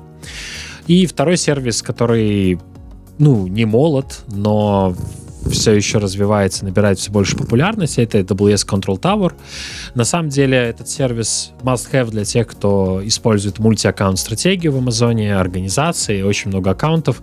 Он позволяет вам как раз-таки с самого изначально, с самого начала сделать правильный blueprint, э, в соответствии с Amazon best практиками развернуть нужные аккаунты с нужными конфигурациями базовыми, плюс позволяет управлять с единого места всеми вашими аккаунтами. То есть, соответственно, грубо говоря, соответственно, грубо говоря, у вас есть какой-то человек, наделенный особой привилегией или страданием управлять вашими аккаунтами, ну и, соответственно, у него есть место, где он это может делать. Это AWS Control Tower. Под капотом он использует комбинацию из скриптов и CloudFormation стеков, которые разворачиваются на изначальном аккаунте и позволяют его привести э, в желаемое для вас состояние. Например, если вы используете, а вы используете, если вы используете мультиаккаунт, вы используете IAM-роли для кросс-аккаунт авторизаций, ну, вы можете сделать эти роли сразу нужными, с нужными полисями, все это развернуть, э, заплавить э, сервис control policy и так далее и тому подобное. То есть это очень удобный сервис. А, не знаю, почему он все еще в триале, ну, наверное, потому что это не AWS радар. Это ThoughtWorks радар, и если говорить с точки зрения Production Ready, этот сервис, да, наверное, еще в активной фазе роста, и не все на 100%, к сожалению, пока еще используют организации и мультиаккаунты. Но в целом сервис очень полезный для тех, кто это делает. Спасибо. Очень классно рассказал. Нечего даже дополнить. Я Только скажу, что ко мне тут пришел кот и сказал тебе, что да, ты рассказал все, все абсолютно правильно. Вот кошачий хвост говорит, э, да, Саша молодец. А... Что, Саша? Я представляю, как под, под столом кот тебе параллельно кусает за колено за то, что ты с ним так обходишься и хвостом. Да нет, вот он сидит, смотри, видишь, сел, смотрит на... Вижу, вижу. А, следующая тема, которую очень коротко хотел сказать, это Clumia Protect. Опять же, бэкап для того же S3. Э, я так и не понял, чем он отличается от других особо инструментов, других бэкап-решений. У вас есть понимание или скипанем, дальше пойдем? Ну, кроме того, что... Ну, смотри, S3 это как бы классно, но он еще умеет э, бэкапить в нужном формате сразу базы. Да, вот это угу. ключевая разница. Потому ну, что RDS, в Амазоне... Угу. Что-что? EC2, RDS, EC2. Э, да, но ну, в нужном формате. То есть именно нативными средствами этих баз. То есть в том числе эти дампы можно сохранять э, в нужном формате. Это как бы основная такая боль, да, когда хотим с Амазона базу восстановить где-то локально, да, обмазываться скриптами, чтобы, ну, потому что по умолчанию это просто снапшот EBS волума, да. да, для RDS. Угу. И восстановить его локально ну, не получится. Для этого надо где-то восстановить, туда сходить, сделать дамп э, Postgres админом и потом это уже развернуть локально. Ну, S3, не знаю, почему тут конкретно S3 указан в качестве примера, потому что бэкапить S3 это, в принципе, для меня странно само по себе. Но если открыть ссылочку, там прямо написано подробно, что он умеет и Microsoft SQL с EC2 бэкапить, и DynamoDB, и э, Postgres, и так далее. Э, ну, не знаю, наверное, аналог и компетитор этого проекта Amazon, такие Amazon сервисы, как AWS Backup и э, так называемый Vim. DLM, да, Data Lifecycle э, Management, который позволяет вам настроить управление вот этим всем снапшотингом, бэкапами и так далее. Но мне казалось, что основной конкурент это был бы Vim э, у них. Чем а, ну, сильно... Если про продукты, я говорю как да. Конкурент Не, ну, в Амазоне да, да, среди да, сервисов. Если в Амазоне, да, да, да, да, я, да, я согласен, согласен. Нет, но я имею в виду о том, что чем это сильно отличается от того, что предлагает Vim, я, если честно, не очень понимаю. То есть предлагает ли эта штука, ну, как бы это нужно смотреть вглубь. Для меня всегда самый большой вопрос, когда мы говорим там про всякие бэкапы, а как долго я буду восстанавливаться. И, например, о том, что у меня есть какая-нибудь база данных, которая будет весить 1 терабайт. Хорошо, я сделаю бэкап. Бэкап, неважно, сколько он там занимает, да, полчаса, час, день или два, как бы черт с ним, я сделал этот бэкап. Но с какой скоростью я смогу восстановиться? Это, мне кажется, самое важное. То есть вот э, time to restore — и том, что если у меня база легла, или там, не знаю, произошел какой-то disruption, или там удалили данные, или просто я потерял вообще в целом инстанс, сколько времени мне потребуется, чтобы восстановить один терабайт данных? Даже просто скопировать по ну, сети, это как бы много. Смо- смотри, а этот инструмент не про бэкап restore непосредственно, он в том числе про просто compliance. Про Не, про compliance, чтобы тебе убедиться, что у тебя бэкапы делаются, что они актуальны, ты можешь настроить там какие-то policy. Ну, опять-таки, это все на основе описаний. Я тоже этот инструмент не проверял, но в целом я думаю, что можно, конечно, посмотреть, сколько он стоит и подумать. И на этом мы дальше пойти. А, Маша, расскажи, что такое Ханика, Каника и Хадолинт? Эм, Каника — это непосредственно инструмент, от э, Google, если я не ошибаюсь. А, и он позволяет нам собирать образы без докера, без контейнера рантайма, просто по факту выполняя команды, описанные в докер-файле, и делая финальный снапшот файловой системы. Упаковывает это все в совместимые с OCI compliant, да, Open Container Initiative стандарт и позволяет тебе запушить это все в один registry, в несколько registry, во сколько хочешь registry. Вот, соответственно, нам не нужно иметь ни докер запущенным, да, там под рутом, не под рутом на нашем раннере. Вообще в целом из зависимости только, только непосредственно каника. Все остальное он делает автоматически. Штука на самом деле существующая уже довольно давно. У нее есть только одна проблема — перформанс. Вот, но ребята стараются с этим что-то сделать. Просто снапшоты, они, например, на тяжелых контейнерах с кучей мелких файликов могут быть довольно медленные. Вот, а прикол там в том, что он снапшотит каждый слой. Вот, соответственно, если у вас есть с этим проблемы, можно пойти, почитать ритми и потюнить. Вот это мой совет. А чтобы эти докер-образы у нас получались э, легковесные и по всем э, best practices, можно использовать Hadalint. Это на самом деле статический линтер. Его можно запускать либо через CLI, либо через докер э, образ, да, передавая просто докер файл на вход, либо также есть плагин для VS Code, который будет в целом фоном вам запускать ходолинт и подсвечивать все да, какие-то проблемные места, которые он найдет. Собственно, тула очень удобная, легко встраивается в CI-CD. Соответственно, если вы часто замечаете, что ваши разработчики где-то да, там, косячат, используют какие-то неправильные докер-образы базовые или запускаются из-под рута, то можно просто бахнуть эту тулу, а, сделать так, чтобы она фейлила пайплайн, и испортить всем жизнь. Да-да-да. Вот. Но так в целом прикольная тула. Она одна из моих любимых, э, несмотря на то, что там есть несколько аналогов. Вот. Ну, Витя сейчас, наверное, покажет, как она примерно работает. Да тут на самом деле показывать нечего. Я просто хотел, наверное, подсветить из того, что чем она отличается, мне кажется, от большинства других. Это то, что она не просто говорит о том, что какая-то есть проблема. Вот, например, always take the version of an image explicitly. Оно дает тебе сразу еще ссылку, да, а, референс на то, как стоит это исправить. Что, что стоит указать. Например, вот э, мы забираем Debian. Debian какой да, или вот, э, например, что тут еще? Мы там говорим avoid additional package, э, no install recommend. Мы кликаем на саму ссылку, перекидываем сюда, и здесь у нас есть какая-то дополнительная информация, по которой мы можем принять решение, как это исправить. То есть эта штука позволяет нам не просто увидеть да, какие-то проблемы, но в том числе и сразу сделать референсы на том, что, а, что стоит там указать, что стоит там пофиксить, и как это сразу стоит фиксить. Ну, я бы Саша, еще, наверное, Саша добавил про него, да. что он э, тоже очень сильно built on top of spellcheck, как написано тут, да, то есть который используется Shell, для shell верификации баш скриптов.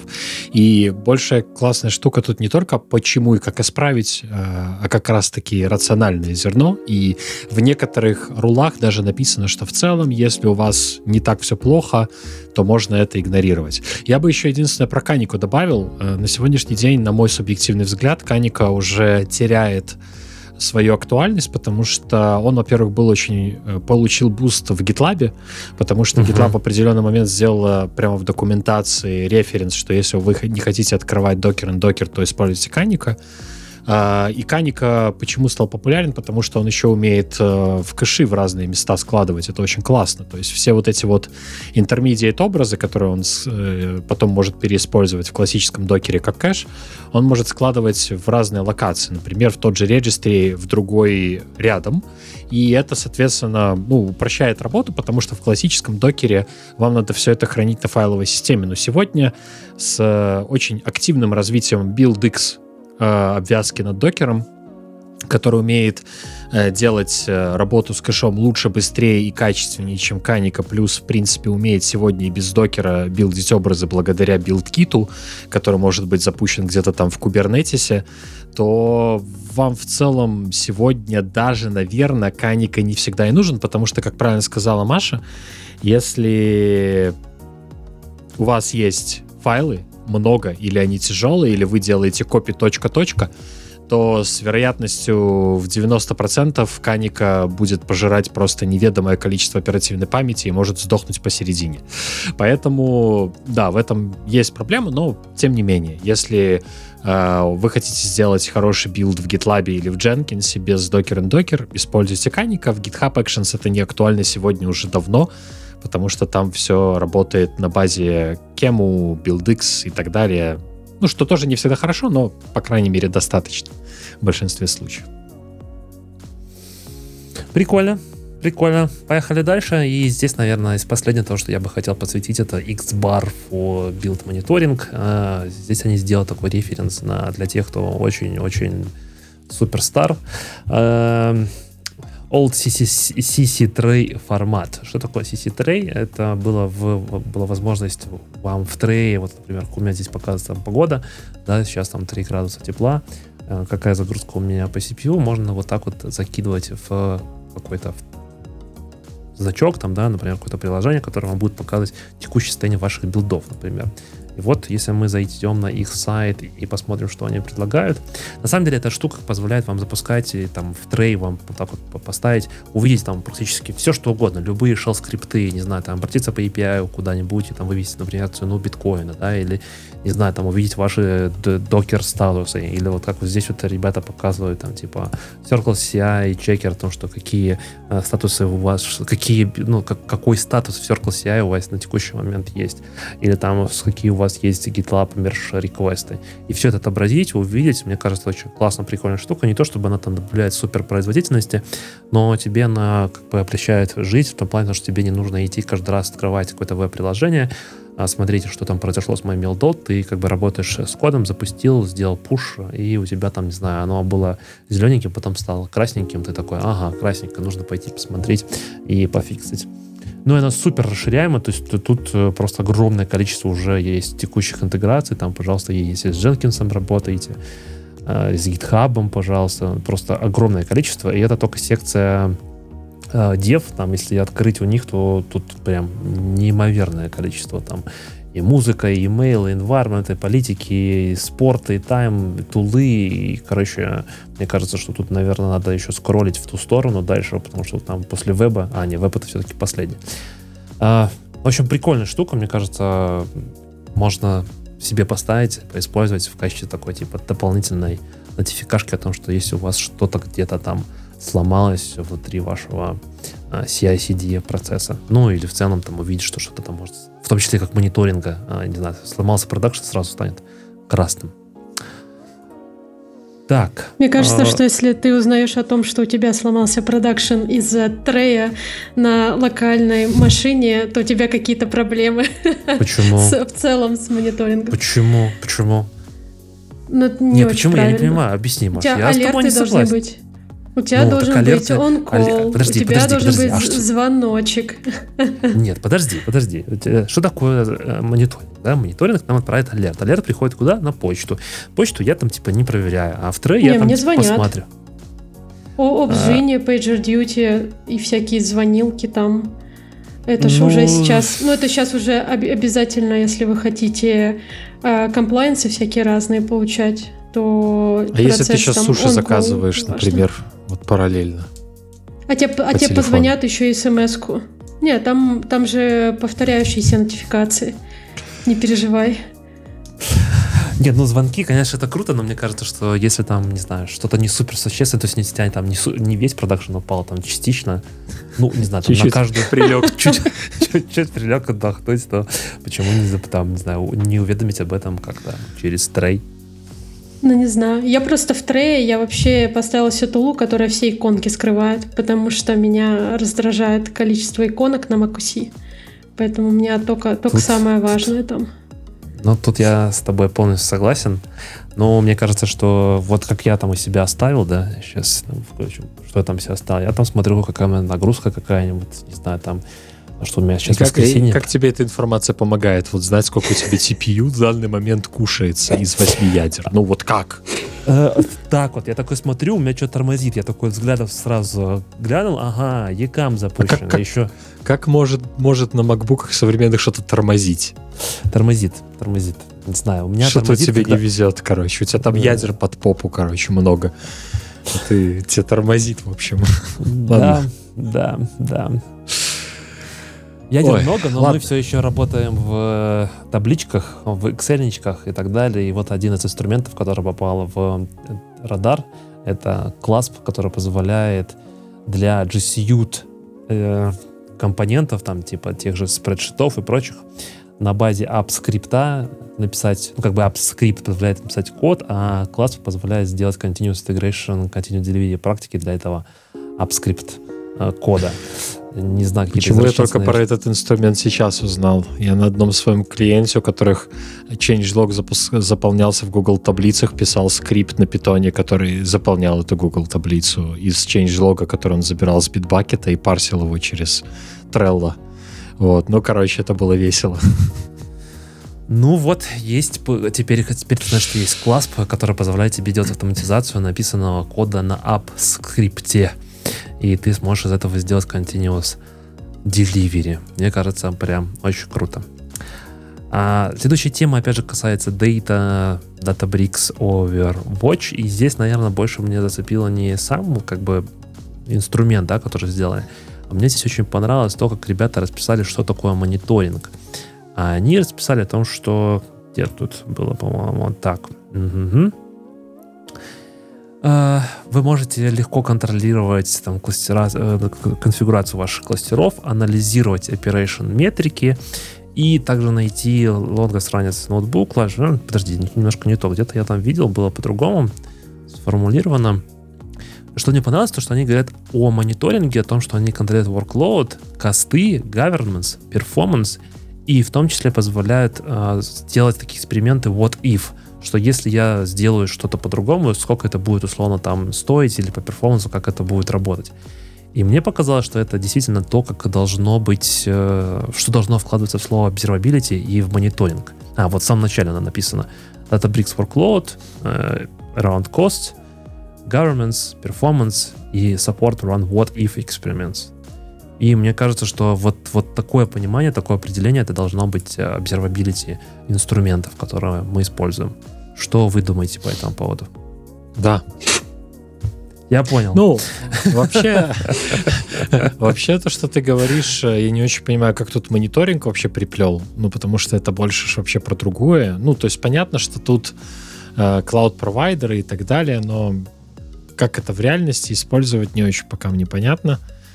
Потому что, ну, не знаю. Не, подожди, я вроде, хочу сказать но... о том, что, что такое observability, да, в инструментах, которые мы используем, да, то есть, что они здесь делают? Здесь у тебя есть какой-то инструмент, который на базе, э, который смотрит за Databricks. Это единая там маленькая часть твоей, как бы, там, экосистемы. Но оно смотрит там за workload, оно смотрит за костами, за гарсом, за перформансом и предоставляет тебе возможность запускать всякие what-if эксперименты. Там то, что они расписывают, то, что с помощью Overwatch они смогли увидеть о том, что запускать какие-то джабы, точнее, фейлить какие-то джабы имеет больше смысл на, на самых-самых ранних стадиях, хотя, конечно, супер логично, но тем не менее, а чем фейлить это в самом конце, а, что позволит им, там, позволит им сэкономить какое-то количество денег, условно. И мне кажется, что не то, что там вот этот инструмент, типа Databricks Overwatch, а я говорю о том, что что такое observability, какие, как инструменты должны приносить observability. То есть они должны позволять мне увидеть там мой текущий workload, сколько он стоит, например, да, governance по этому workload, performance по этому workload и поддерживать эти вот if эксперименты. Что если я, не знаю, там поменяю количество ядер, э, вместо там, не знаю, M1 сделаю M1 Ultra X Max Plus, сколько это будет стоить с точки зрения реквестов, цена реквеста, типа, немножко в сторону финопса, да, то есть такой, как бы, с, вот с этой штукой, и показать мне полную картину мира, там, типа, ты добавишь ядер, да, у тебя там станет быстрее, или там ты уберешь количество ядер, у тебя станет реквест стоить дешевле, там, на 15%, условно. Мне кажется, вот в эту сторону должен двигаться э, инструмент.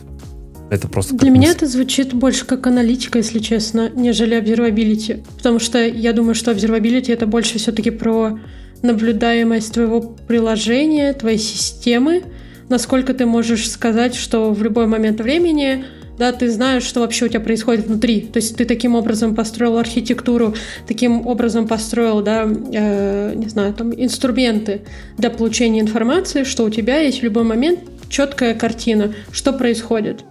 Вот. А вот все-таки аналитика это немножко про, про другое, как мне кажется. И то, что ты описал, это все-таки более аналитические эм, аспекты информации, нежели про наблюдаемость вот в, в ее как бы из, а почему в наблюдаемость версии. не должно быть входить слово workload, round cost, governance и performance? Просто, может быть, мы и сейчас так Это понимаем, к дебагу что... не очень относится. Ну, в плане observability больше про трэблшутинг, про понимание того, что происходит с приложением, про какую-то, какие-то внутренности, да, куда у тебя, чем тебя занимается твое приложение, сколько занимают у тебя какие-то реквесты и так далее. А здесь, ну, это чистая аналитика, в плане аналитика данных. Ты, конечно, можешь собрать метрики, да, получить эту информацию, что-то посчитать, но к, к самому приложению, мне кажется, это не так сильно относится.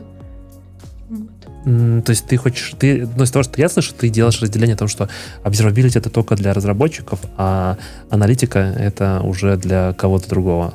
Нет, я, моя мысль здесь очень проста. О том, что observability на текущий момент, да, действительно, мы как бы в нее вкладываем в том, чтобы понимать текущее состояние системы. Но я здесь подчеркиваю о том, что здесь workload, типа cost, governance и performance.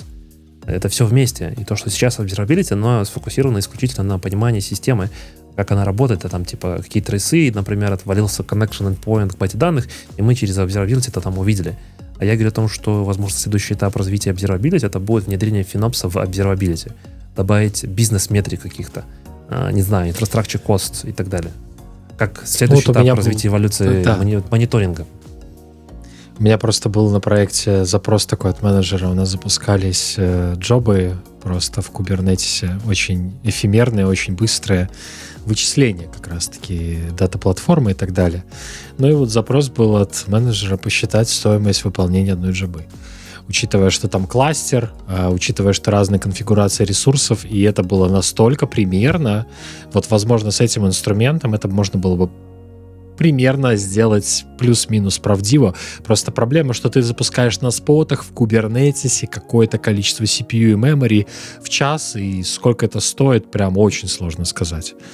Вот, но в целом, да, мне кажется, это очень прикольная штука, по крайней мере, если у вас есть такая проблема около этого, так как оно в сессии, вполне можете попробовать. Э, ну, я еще раз подчеркну, моя мысль мне кажется, вы ее так и не до конца поняли. Это там для Databricks Overwatch.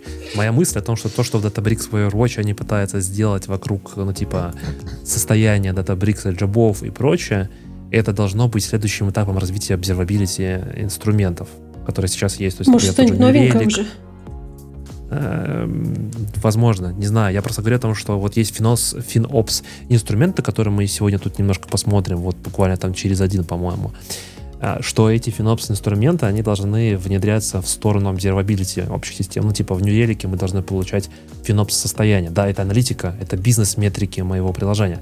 Но я не считаю, что observability это только техническая часть. Я хочу сказать о том, что observability должна быть и э, бизнес observability в том числе включать в себя. Не только technical observability системы как таковой. Так, все, погнали дальше. Git together. Или есть какие-то мысли по этому поводу? Ну, типа, против, я согласен пример. с тобой. Можем ехать дальше. Спасибо, Саша. Git Together. Едем вместе дальше. Git Together — инструмент, который позволяет э, делать парное программирование более правильным. В каком э, виде более правильным? В том, потому что когда вы делаете парное программирование, чаще всего только один коммитает, и в истории гита, получается, остается только авторство одного человека. Тот, кто непосредственно писал, например, git commit минус a, минус m, свой месседж и так далее. А здесь получается то, что используя git commit, ой, git together, можно сделать такой, типа, во-первых, будет добавляться второй автор, во-вторых, можно делать, типа, микс, например, сначала от одного коммитается, потом от второго коммитается и так далее. Мне показалось это прикольно. Прикольно в том, что вот есть такие инструменты, они развиваются, и неважно, это будет в ремоуте или даже рядом сидеть. И парное программирование, как я уже говорил сегодня, мне кажется, это очень классная штука. Саша, я знаю, против. Скажи, Саша, почему ты против? Не, я не считаю против. Просто мне кажется, что вот в DevOps разработке это, наверное, ужасно звучит, но я думаю, что все поймут, что я имею в виду, да, то есть, грубо говоря, в написании ямли и терраформа и планировании каких-то пайплайнов а, парное программирование, оно ну, не очень работает, если только заведомо уровень инженеров абсолютно разный, один учит другого. Тогда сидеть и говорить, объяснять, это получается быстрее, усваивается материал, и лучше человек впитывает. Но если э, исходить из идеологии парного программирования, как ты сказал до того, как мы включили запись, что учатся оба, э, ну, я для себя ни разу не встречал, чтобы попытки сделать что-то такое мне помогали. Возможно, у меня были неудачные примеры, я не спорю, но лично я ну, короче, я бы сделал быстрее в 20 раз. То есть, когда этот человек, который не хочет учиться, либо ему это не нужно, либо у нас цель нашего парного программирования в другом, меня это раздражает, когда он тупит и, короче, не понимает и так далее. Если я заведомо понимаю, что я ему помогаю учиться, я ему объясняю, он мне слушает, задает вопросы, это другая история. Но это, опять-таки, с моей колокольни. Я не претендую на бы хейт в сторону парного программирования как такового. Маша, у тебя какой опыт? С парным программированием в DevOps? Ну, не только просто парное программирование в целом. Ну, ты ж как бы ну, типа DevOps. Да, опыт, Опыт был прикольно, работает. Эм, через интернет Был мне опыт, приходилось когда только один, парно дебажить. Э, опыт, когда один более сеньорный, второй менее сеньорный, или Да, я, я менее се- сеньорный, второй более сеньорный, и мы пытались а, придумать, как нам пофиксить баг. Соответственно, для меня было важно сидеть да, с дебаггером и разбираться там, в стеке вызова Go-приложения и смотреть, да, какие Мгм. где объекты. При этом мой коллега помогал мне, где смотреть, потому что кодовая база, ну, она была им написана в основном. Соответственно, да, здесь для меня было полезно получить опыт этот, потому что, ну, я код настолько хорошо не знала, соответственно, здесь гайденс довольно да, полезный получился. Мне кажется, что парное программирование намного эффективнее, чем код-ревью, потому что в большинстве случаев, когда делаешь код-ревью, то ты просто делаешь э, непонимание того, что происходит, есть, там, ну, как бы, э, сколько времени ты потратишь, если человек тебе объяснит, расскажет, что действительно там происходит, и почему так или иначе, чем просто ты нажмешь approve, а, исходя из того, что нету никаких проблем. Ну, мне кажется, ну, код-ревью не совсем. Код-ревью быстрее, чем парное программирование, 100%. Чтобы сделать код-ревью опытному разработчику, он потратит ну, сколько-то минут, он посмотрит на код, и он задаст вопросы, если из того, что ты написал, что-то непонятно. Идти на твоей совести пойти, объяснить и пофиксить. То есть это ну, твоя задача, потому что ты же хочешь внести изменения. Вот. Здесь я не очень согласна. Н- Смотри, код-ревью тот, который действительно должен быть код-ревью, то есть ты должен понять проблему, что ты хочешь сделать, человек должен понять, почему ты решал именно так или иначе, и потом сказать, ну, я с тобой согласен, что это меньше по времени, если делать парное программирование, я согласен, но если делать правильно хороший код-ревью, он не занимает минуты. Ты, ты должен сесть, прочитать задачу, разобраться, понять, почему код написан именно так, а не иначе, и только потом э, принимать какие-то там решения, типа ты делаешь... Pull request этот слишком большой. Я бы сказала, Камон, если камон. такой, б- Скро- такой большой down, объем э, информации. Scroll down, рандомное место what if вопрос, scroll down, рандомное место what is shit is here, and все, request changes, потом человек исправляет, approve, merge, все. Мы- у тебя же еще есть проверки, хоть какие-то, да, то есть Ну, статические. ну, это как, как которые должны в жизни. помочь. Ну, то есть так нельзя делать, но оно так работает, к сожалению. Ну, Ну, вот я про это говорю, о том, что эффективность такого код-ревью э, сводится к нулю. Ну, то есть у тебя код-ревью становится э, инстру- инструментами, которые ты обложился, да, то есть э, там ты запустил линтер, там он тебя выдал, ты запустил вот типа хадалинт для своих э, докер-имиджей, докер-файлов точнее, ты запустил, не знаю, там, э, юнит-тесты, ты включил в GitHub, чтобы не пушить э, секреты и так далее. А человек, ну, е- если человеку по-нормальному вникать в задачу, ты говоришь, что там э, pull request слишком большой, тогда задача слишком маленькая. Тут как бы вот эта гармония того, что сколько ты потратил на решение этой задачи. Если ты потратил на это решение задачи одну минуту, то, конечно, код-ревью будет 30 секунд, ну или там 5 секунд. Окей. Ну, Э, сложно. Сейчас я скажу последнюю, ладно, мысль, Давай, э, давай, раз, мы, да, да, давай. раз мы дискуссируем. Я всегда, когда делаю большие задачи, я разбиваю их на маленькие, и для маленьких делаю отдельные pull реквесты То есть, если у меня там есть, не знаю, создание Terraform модуля, то я Мгм. сделаю pull request на создание Terraform модуля и отдельно сделаю pull request, чтобы этот модуль заиспользовать, например. Да, если это действительно большой pull request получается. Ну, то есть, типа, всегда с заботой о ревьюере, потому что чем меньше у меня код в моем pull реквесте тем больше у меня вероятность того, что качественное код-ревью получится. Ну, то есть это просто, наверное, культура э, разработки и вообще сов- совместной э, разработки в команде. То есть мне кажется, что, ну, возвращаясь к тому, с чего мы начали, парное программирование не решает проблему плохого код-ревью. Во- Вот, вот в чем моя мысль. Если плохое код-ревью оно есть, то нужно решать проблему плохого код-ревью и разбираться, а что у нас не так, почему у нас там большой, не знаю, процент роллбека, да, то есть почему мы постоянно ревертим а, комиты после того, как мы их Или постоянно То есть пишем чего не хватает. и пушаем сразу Да, в мастер. ну то есть тут чуть-чуть дру- другой, нужно другой угол использовать. Парное программирование супер для своих задач, но не для всех. Для девопса, конечно, мне кажется, это оверхед. Я бы с вами не согласился. Мне кажется, что парное программирование это круто. Всегда мы, как Саша сказал, существо социальное, поэтому все-таки парное программирование это очень замечательно. А, один из инструментов, который FinOps позволяет сделать, это Harness Cloud Cost Management. Он как раз-таки здесь покрывает основные cloud-провайдеры и в том числе менедж Kubernetes кластера. Здесь я хотел, наверное, сделать такую отметку о том, что если пойти посмотреть на их э, демку, то внутри демки можно увидеть, э, что они делают акценты, точнее, собирают статистику, в том числе и по... Э, давайте запустим видео, где-то там, по-моему, я видел. Так, сейчас у меня тут пошло со звуком. Звук уберем, конечно же. Оп, стоп, стоп, стоп, стоп, стоп. В общем, оно собирает метрики, в том числе и по карбону. То, что уже сегодня мы обсуждали, и это прям очень круто. Мне кажется, что, э, ну, вот если тут посмотреть в самом начале, знаю, почему этот плеер так работает замечательно, можно увидеть, что, что Carbon собирается и сразу смотрит на все три клауд-провайдера, что очень круто. Мне кажется, как внедрение FinOps каких-то подходов очень было бы замечательно для вашей компании в целом посмотреть на этот инструмент. К сожалению, он полностью платный. Не знаю, мне кажется, там нет у них бесплатных Там есть фри. вариантов. Фришная есть? часть есть. Там 5 сервисов, что-то там, короче, такое. Ну, я просто смутила там, типа, request демо и там, по, по-моему, по прайсингу... А, нет, да, есть какой-то, да. 5 сервисов, build CI-CD на minute, GitOps, любой клауд. Ну, короче, мне кажется, что можно попробовать посмотреть. Должно быть интересно. Да. А, следующее я предлагаю скипануть. Carpenter. Уже много раз я говорил про это. Я предлагаю даже сделать отдельный выпуск про Carpenter, поговорить про него, показать, как он работает. Саша, я думаю, расскажет свой продакшн experience, да, Саша? Да.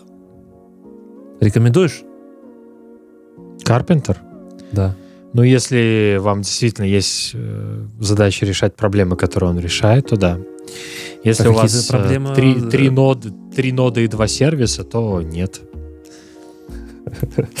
Не, ну если так, то да, согласен. Три ноды и два сервиса. Ну, ты же говоришь, если... скипануть, я могу как бы и рассказать. Можем не сейчас, можем потом. Ну, вкратце, на мой взгляд, сервис хороший, у него есть два минуса. Он новый и активно разрабатываемый. В связи с этим очень много болячек детских и очень э, частые релизы, и в которых очень критично меняют конфигурацию. Но в остальном сервис хороший, особенно если вы хотите запускать хороший баланс ресурсов и стоимости, то есть спот-инстансы, разные instance type'ы, GPU, AMD, не хотите переплачивать за вот эти вот автоскейлинги, которые постоянно маслают вверх-вниз и долбят голову с тем, что не могут понять спот-инстанс, то Karpenter — ваше решение.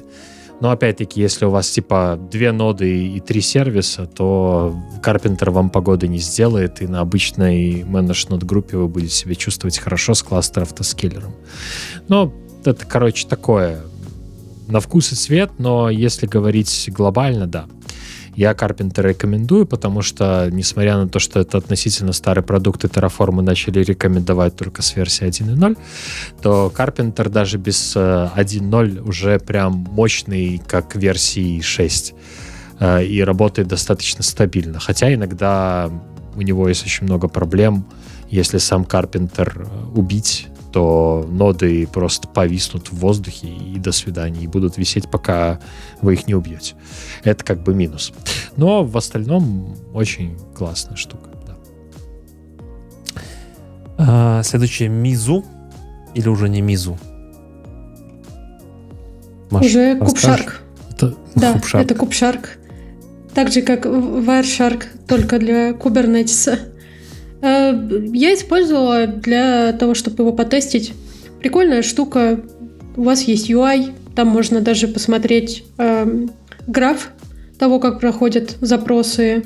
С ним, мне кажется, удобно дебажить такие штуки, как э, сервис меши, когда есть ну, какой-то дополнительный да, сетевой э, угу. уровень. Соответственно, вы плохо понимаете, что вообще происходит, особенно если опыта мало. Ну, вам эта штука поможет визибилити какую-то принести, понять, как пакеты ходят, кто с кем разговаривает и где есть какие-то проблемы. Собственно, сами же э, ребята из ThoughtWorks, они пишут, что довольно удобно им э, было дебажить разные протоколы. Например, REST, gRPC, Kafka и так далее. Мне кажется, отличный use case. Согласен. Так. Теллер. Очень прикольный инструмент со своей философией, который представляет собой CLI tool для подключения к разным secret менеджерам, например, cloud решениям, либо HashiCorp Vault, и сохранять в локальных environment переменных или в локальных файлах для того, чтобы ваши секреты были зашифрованы, но при этом подключаться к разным инструментам. Такой как бы агрегатор разных секрет менеджеров себе в одном. Ну, наверное, тут особо больше ничего не, не скажешь. А, его очень здорово можно заимплементировать в CI-CD, но поскольку это CLI, то автоматизация поддерживается очень круто. Можно такой типа да, универсальный. Это такой, сори, я думал, что ты закончил. Это такой локальный external secrets в кубере, да? Ну, вот то, что мы говорили. Он прям ну, типа, отлично да. повторяет эту философию и позволяет это делать с одного места. А ребята дошли до xCloud, э, подсветили его здесь тоже сотворк радаре в SS э, в использовании. Насколько я наслышан и видел, стоит достаточно дорого, но если вы не хотите разбираться, не хотите покупать себе Mac Mini, на котором будете делать сборку ваших Apple проектов, то, возможно, xCloud э, будет неплохим решением. Хотя вот сами ребята с Upwork рекомендуют Bitrise, который более mature. Ну, посмотрим, насколько она выдержит. И последняя тема из э, наших из этой секции это онлайн-сервисы для форматинга и парсинга кода на холде. Почему на холде, Маш? Круто чтобы же. никто Взял, не, чтобы никто не копировал там... секретную информацию в, в, в интернет. Но я думаю, что уже очень много было примеров, когда у компании, например, на Pastbin утекали секреты, пароли от э, виртуальных машин, SSH-ключи. Ну, то есть очень много security инцидентов было. И я думаю, что ребята из SOTWORKS решили подсветить это максимально жирно, выделив в отдельный пункт, чтобы если люди что-то копируют, они все-таки задумывались над тем, а что именно они копируют, и, возможно, имеет смысл эти данные, да, какие-то sensitive перед копированием убрать. Например, если вы любите форматировать JSON, да, в Beautify JSON, то имеет смысл э, пароли и там почтовые адреса пользователей оттуда убирать. Либо это все делать локально. Есть куча инструментов, которые позволяют там, для Mac есть даже отдельные приложения, в которых все вот такие форматеры, конвертеры, они уже все написаны. То есть нет большого смысла идти э, в интернет за тем, чтобы что-то там сделать простое. Я полностью с тобой согласен. Не понимаю, почему нельзя пользоваться VS кодом, например, тем же или какими-то отдельными инструментами. Ух, так, э, поехали дальше. Платформы Backstage. Backstage. Да, мы говорили про платформы, про команды, про Team Topologies, и вот снова опять мы говорим про портал для девелоперов, в котором мы можем хранить каталог всех наших микросервисов с их спецификациями, с API. А, мы можем написать документацию в Markdown, положить ее рядом с приложением, релизить ее вместе с приложением, удобно версионировать и так далее. Плюс там э, у Backstage есть куча плагинов, Прямо из его интерфейса можно и Jira-тикеты заводить на другую команду, можно и интегрироваться с Sentry, чтобы смотреть, да, там последние, например, эм, ивенты, да, там эксепшены приложения и так далее. В общем, удобная штука.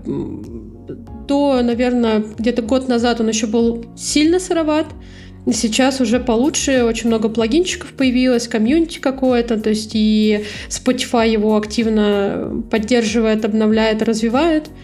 Поэтому, если у вас нет своей выделенной платформенной команды, то я бы посоветовала присмотреться к этой туле. Прикольно, что настолько платформ инженеринг как развивается, что уже даже создают отдельный инструмент для того, чтобы делать у себя такой типа фреймворк быстрый старт для platform engineering а. Это прям, конечно, очень круто. А, так, я предлагаю, на самом деле, наверное, сократить какое-то количество тех э, инструментов, которые, тех платформ, которые мы хотели рассмотреть, и достаточно быстро пройтись. В двух словах. Саша, ты у нас AWS Community Builder. Следующий Да, сервис для именно, тебя. Именно билдер, да, ты да, подчеркнул в в концепции это- этой темы. Да, AWS Migration Service. Ну, на самом деле, Database Migration Service, да. Это сервис, который позволяет вам мигрировать как внутри Амазона, так и в Амазон или с Амазона в какую-то другую реляционную базу данных. То есть э, поддерживаются такие современные серверы, как Postgres, Microsoft SQL и так далее.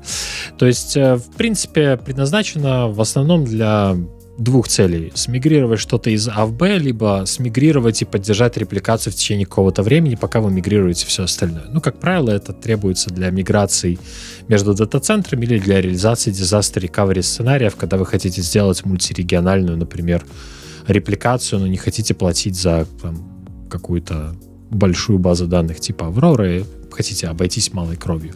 Либо когда у вас э, в одном месте стоит RDS, а в другом Amazon EC2 Instance с э, Postgres внутри.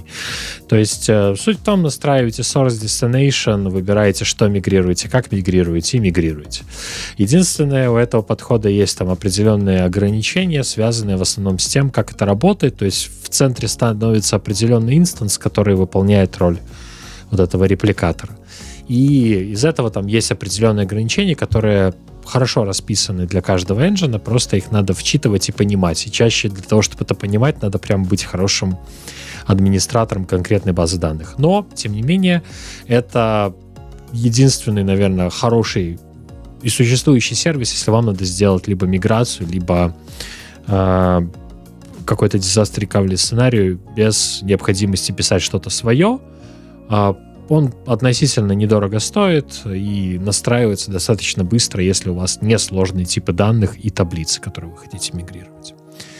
Вот, поэтому он уже тут, он уже мачур, чтобы его в триал пустить, и в целом сервис достаточно хороший с точки зрения э, частоты использования и качества его работы.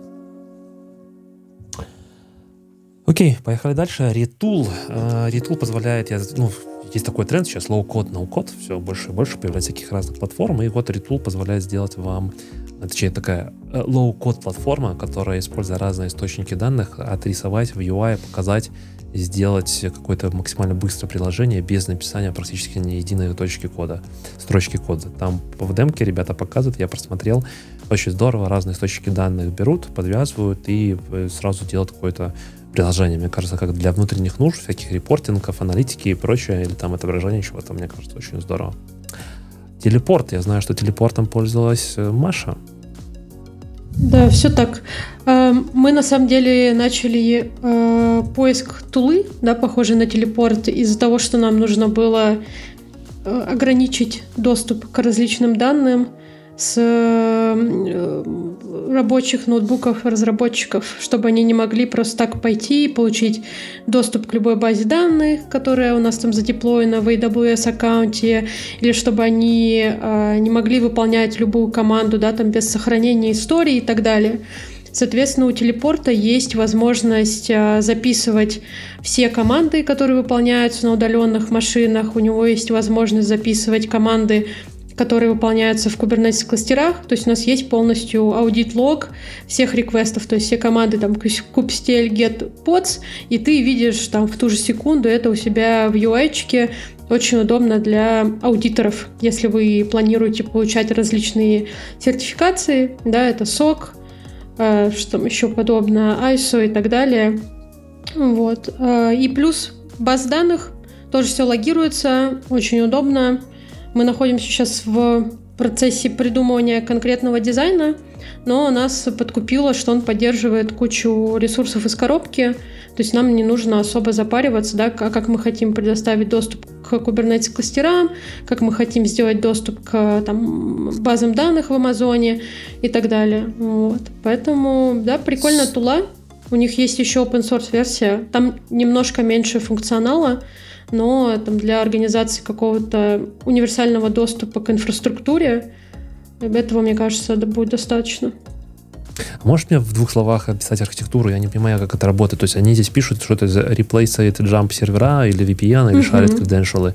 Да, то есть у меня вот есть разработчик, да, этому разработчику нужно получить доступ к Kubernetes кластеру или там, не знаю, какой-то виртуальной машине, на которой находится база данных, условно. Раньше как мы делали? У нас был jump сервер, вот здесь вот находился, мы на него там заходили, здесь логируются все команды, которые делает этот разработчик, но именно с этого сервера и был доступ, не знаю, к тому же Kubernetes э, кластеру, да, именно вот с этой машинки в телепорте у меня локально на ноутбуке установлен телепорт, я каким-то образом это все делаю, или э, по-другому какая-то архитектура? Там архитектура, она выглядит следующим образом. У тебя есть сервер авторизации, у тебя есть э, агенты телепорта.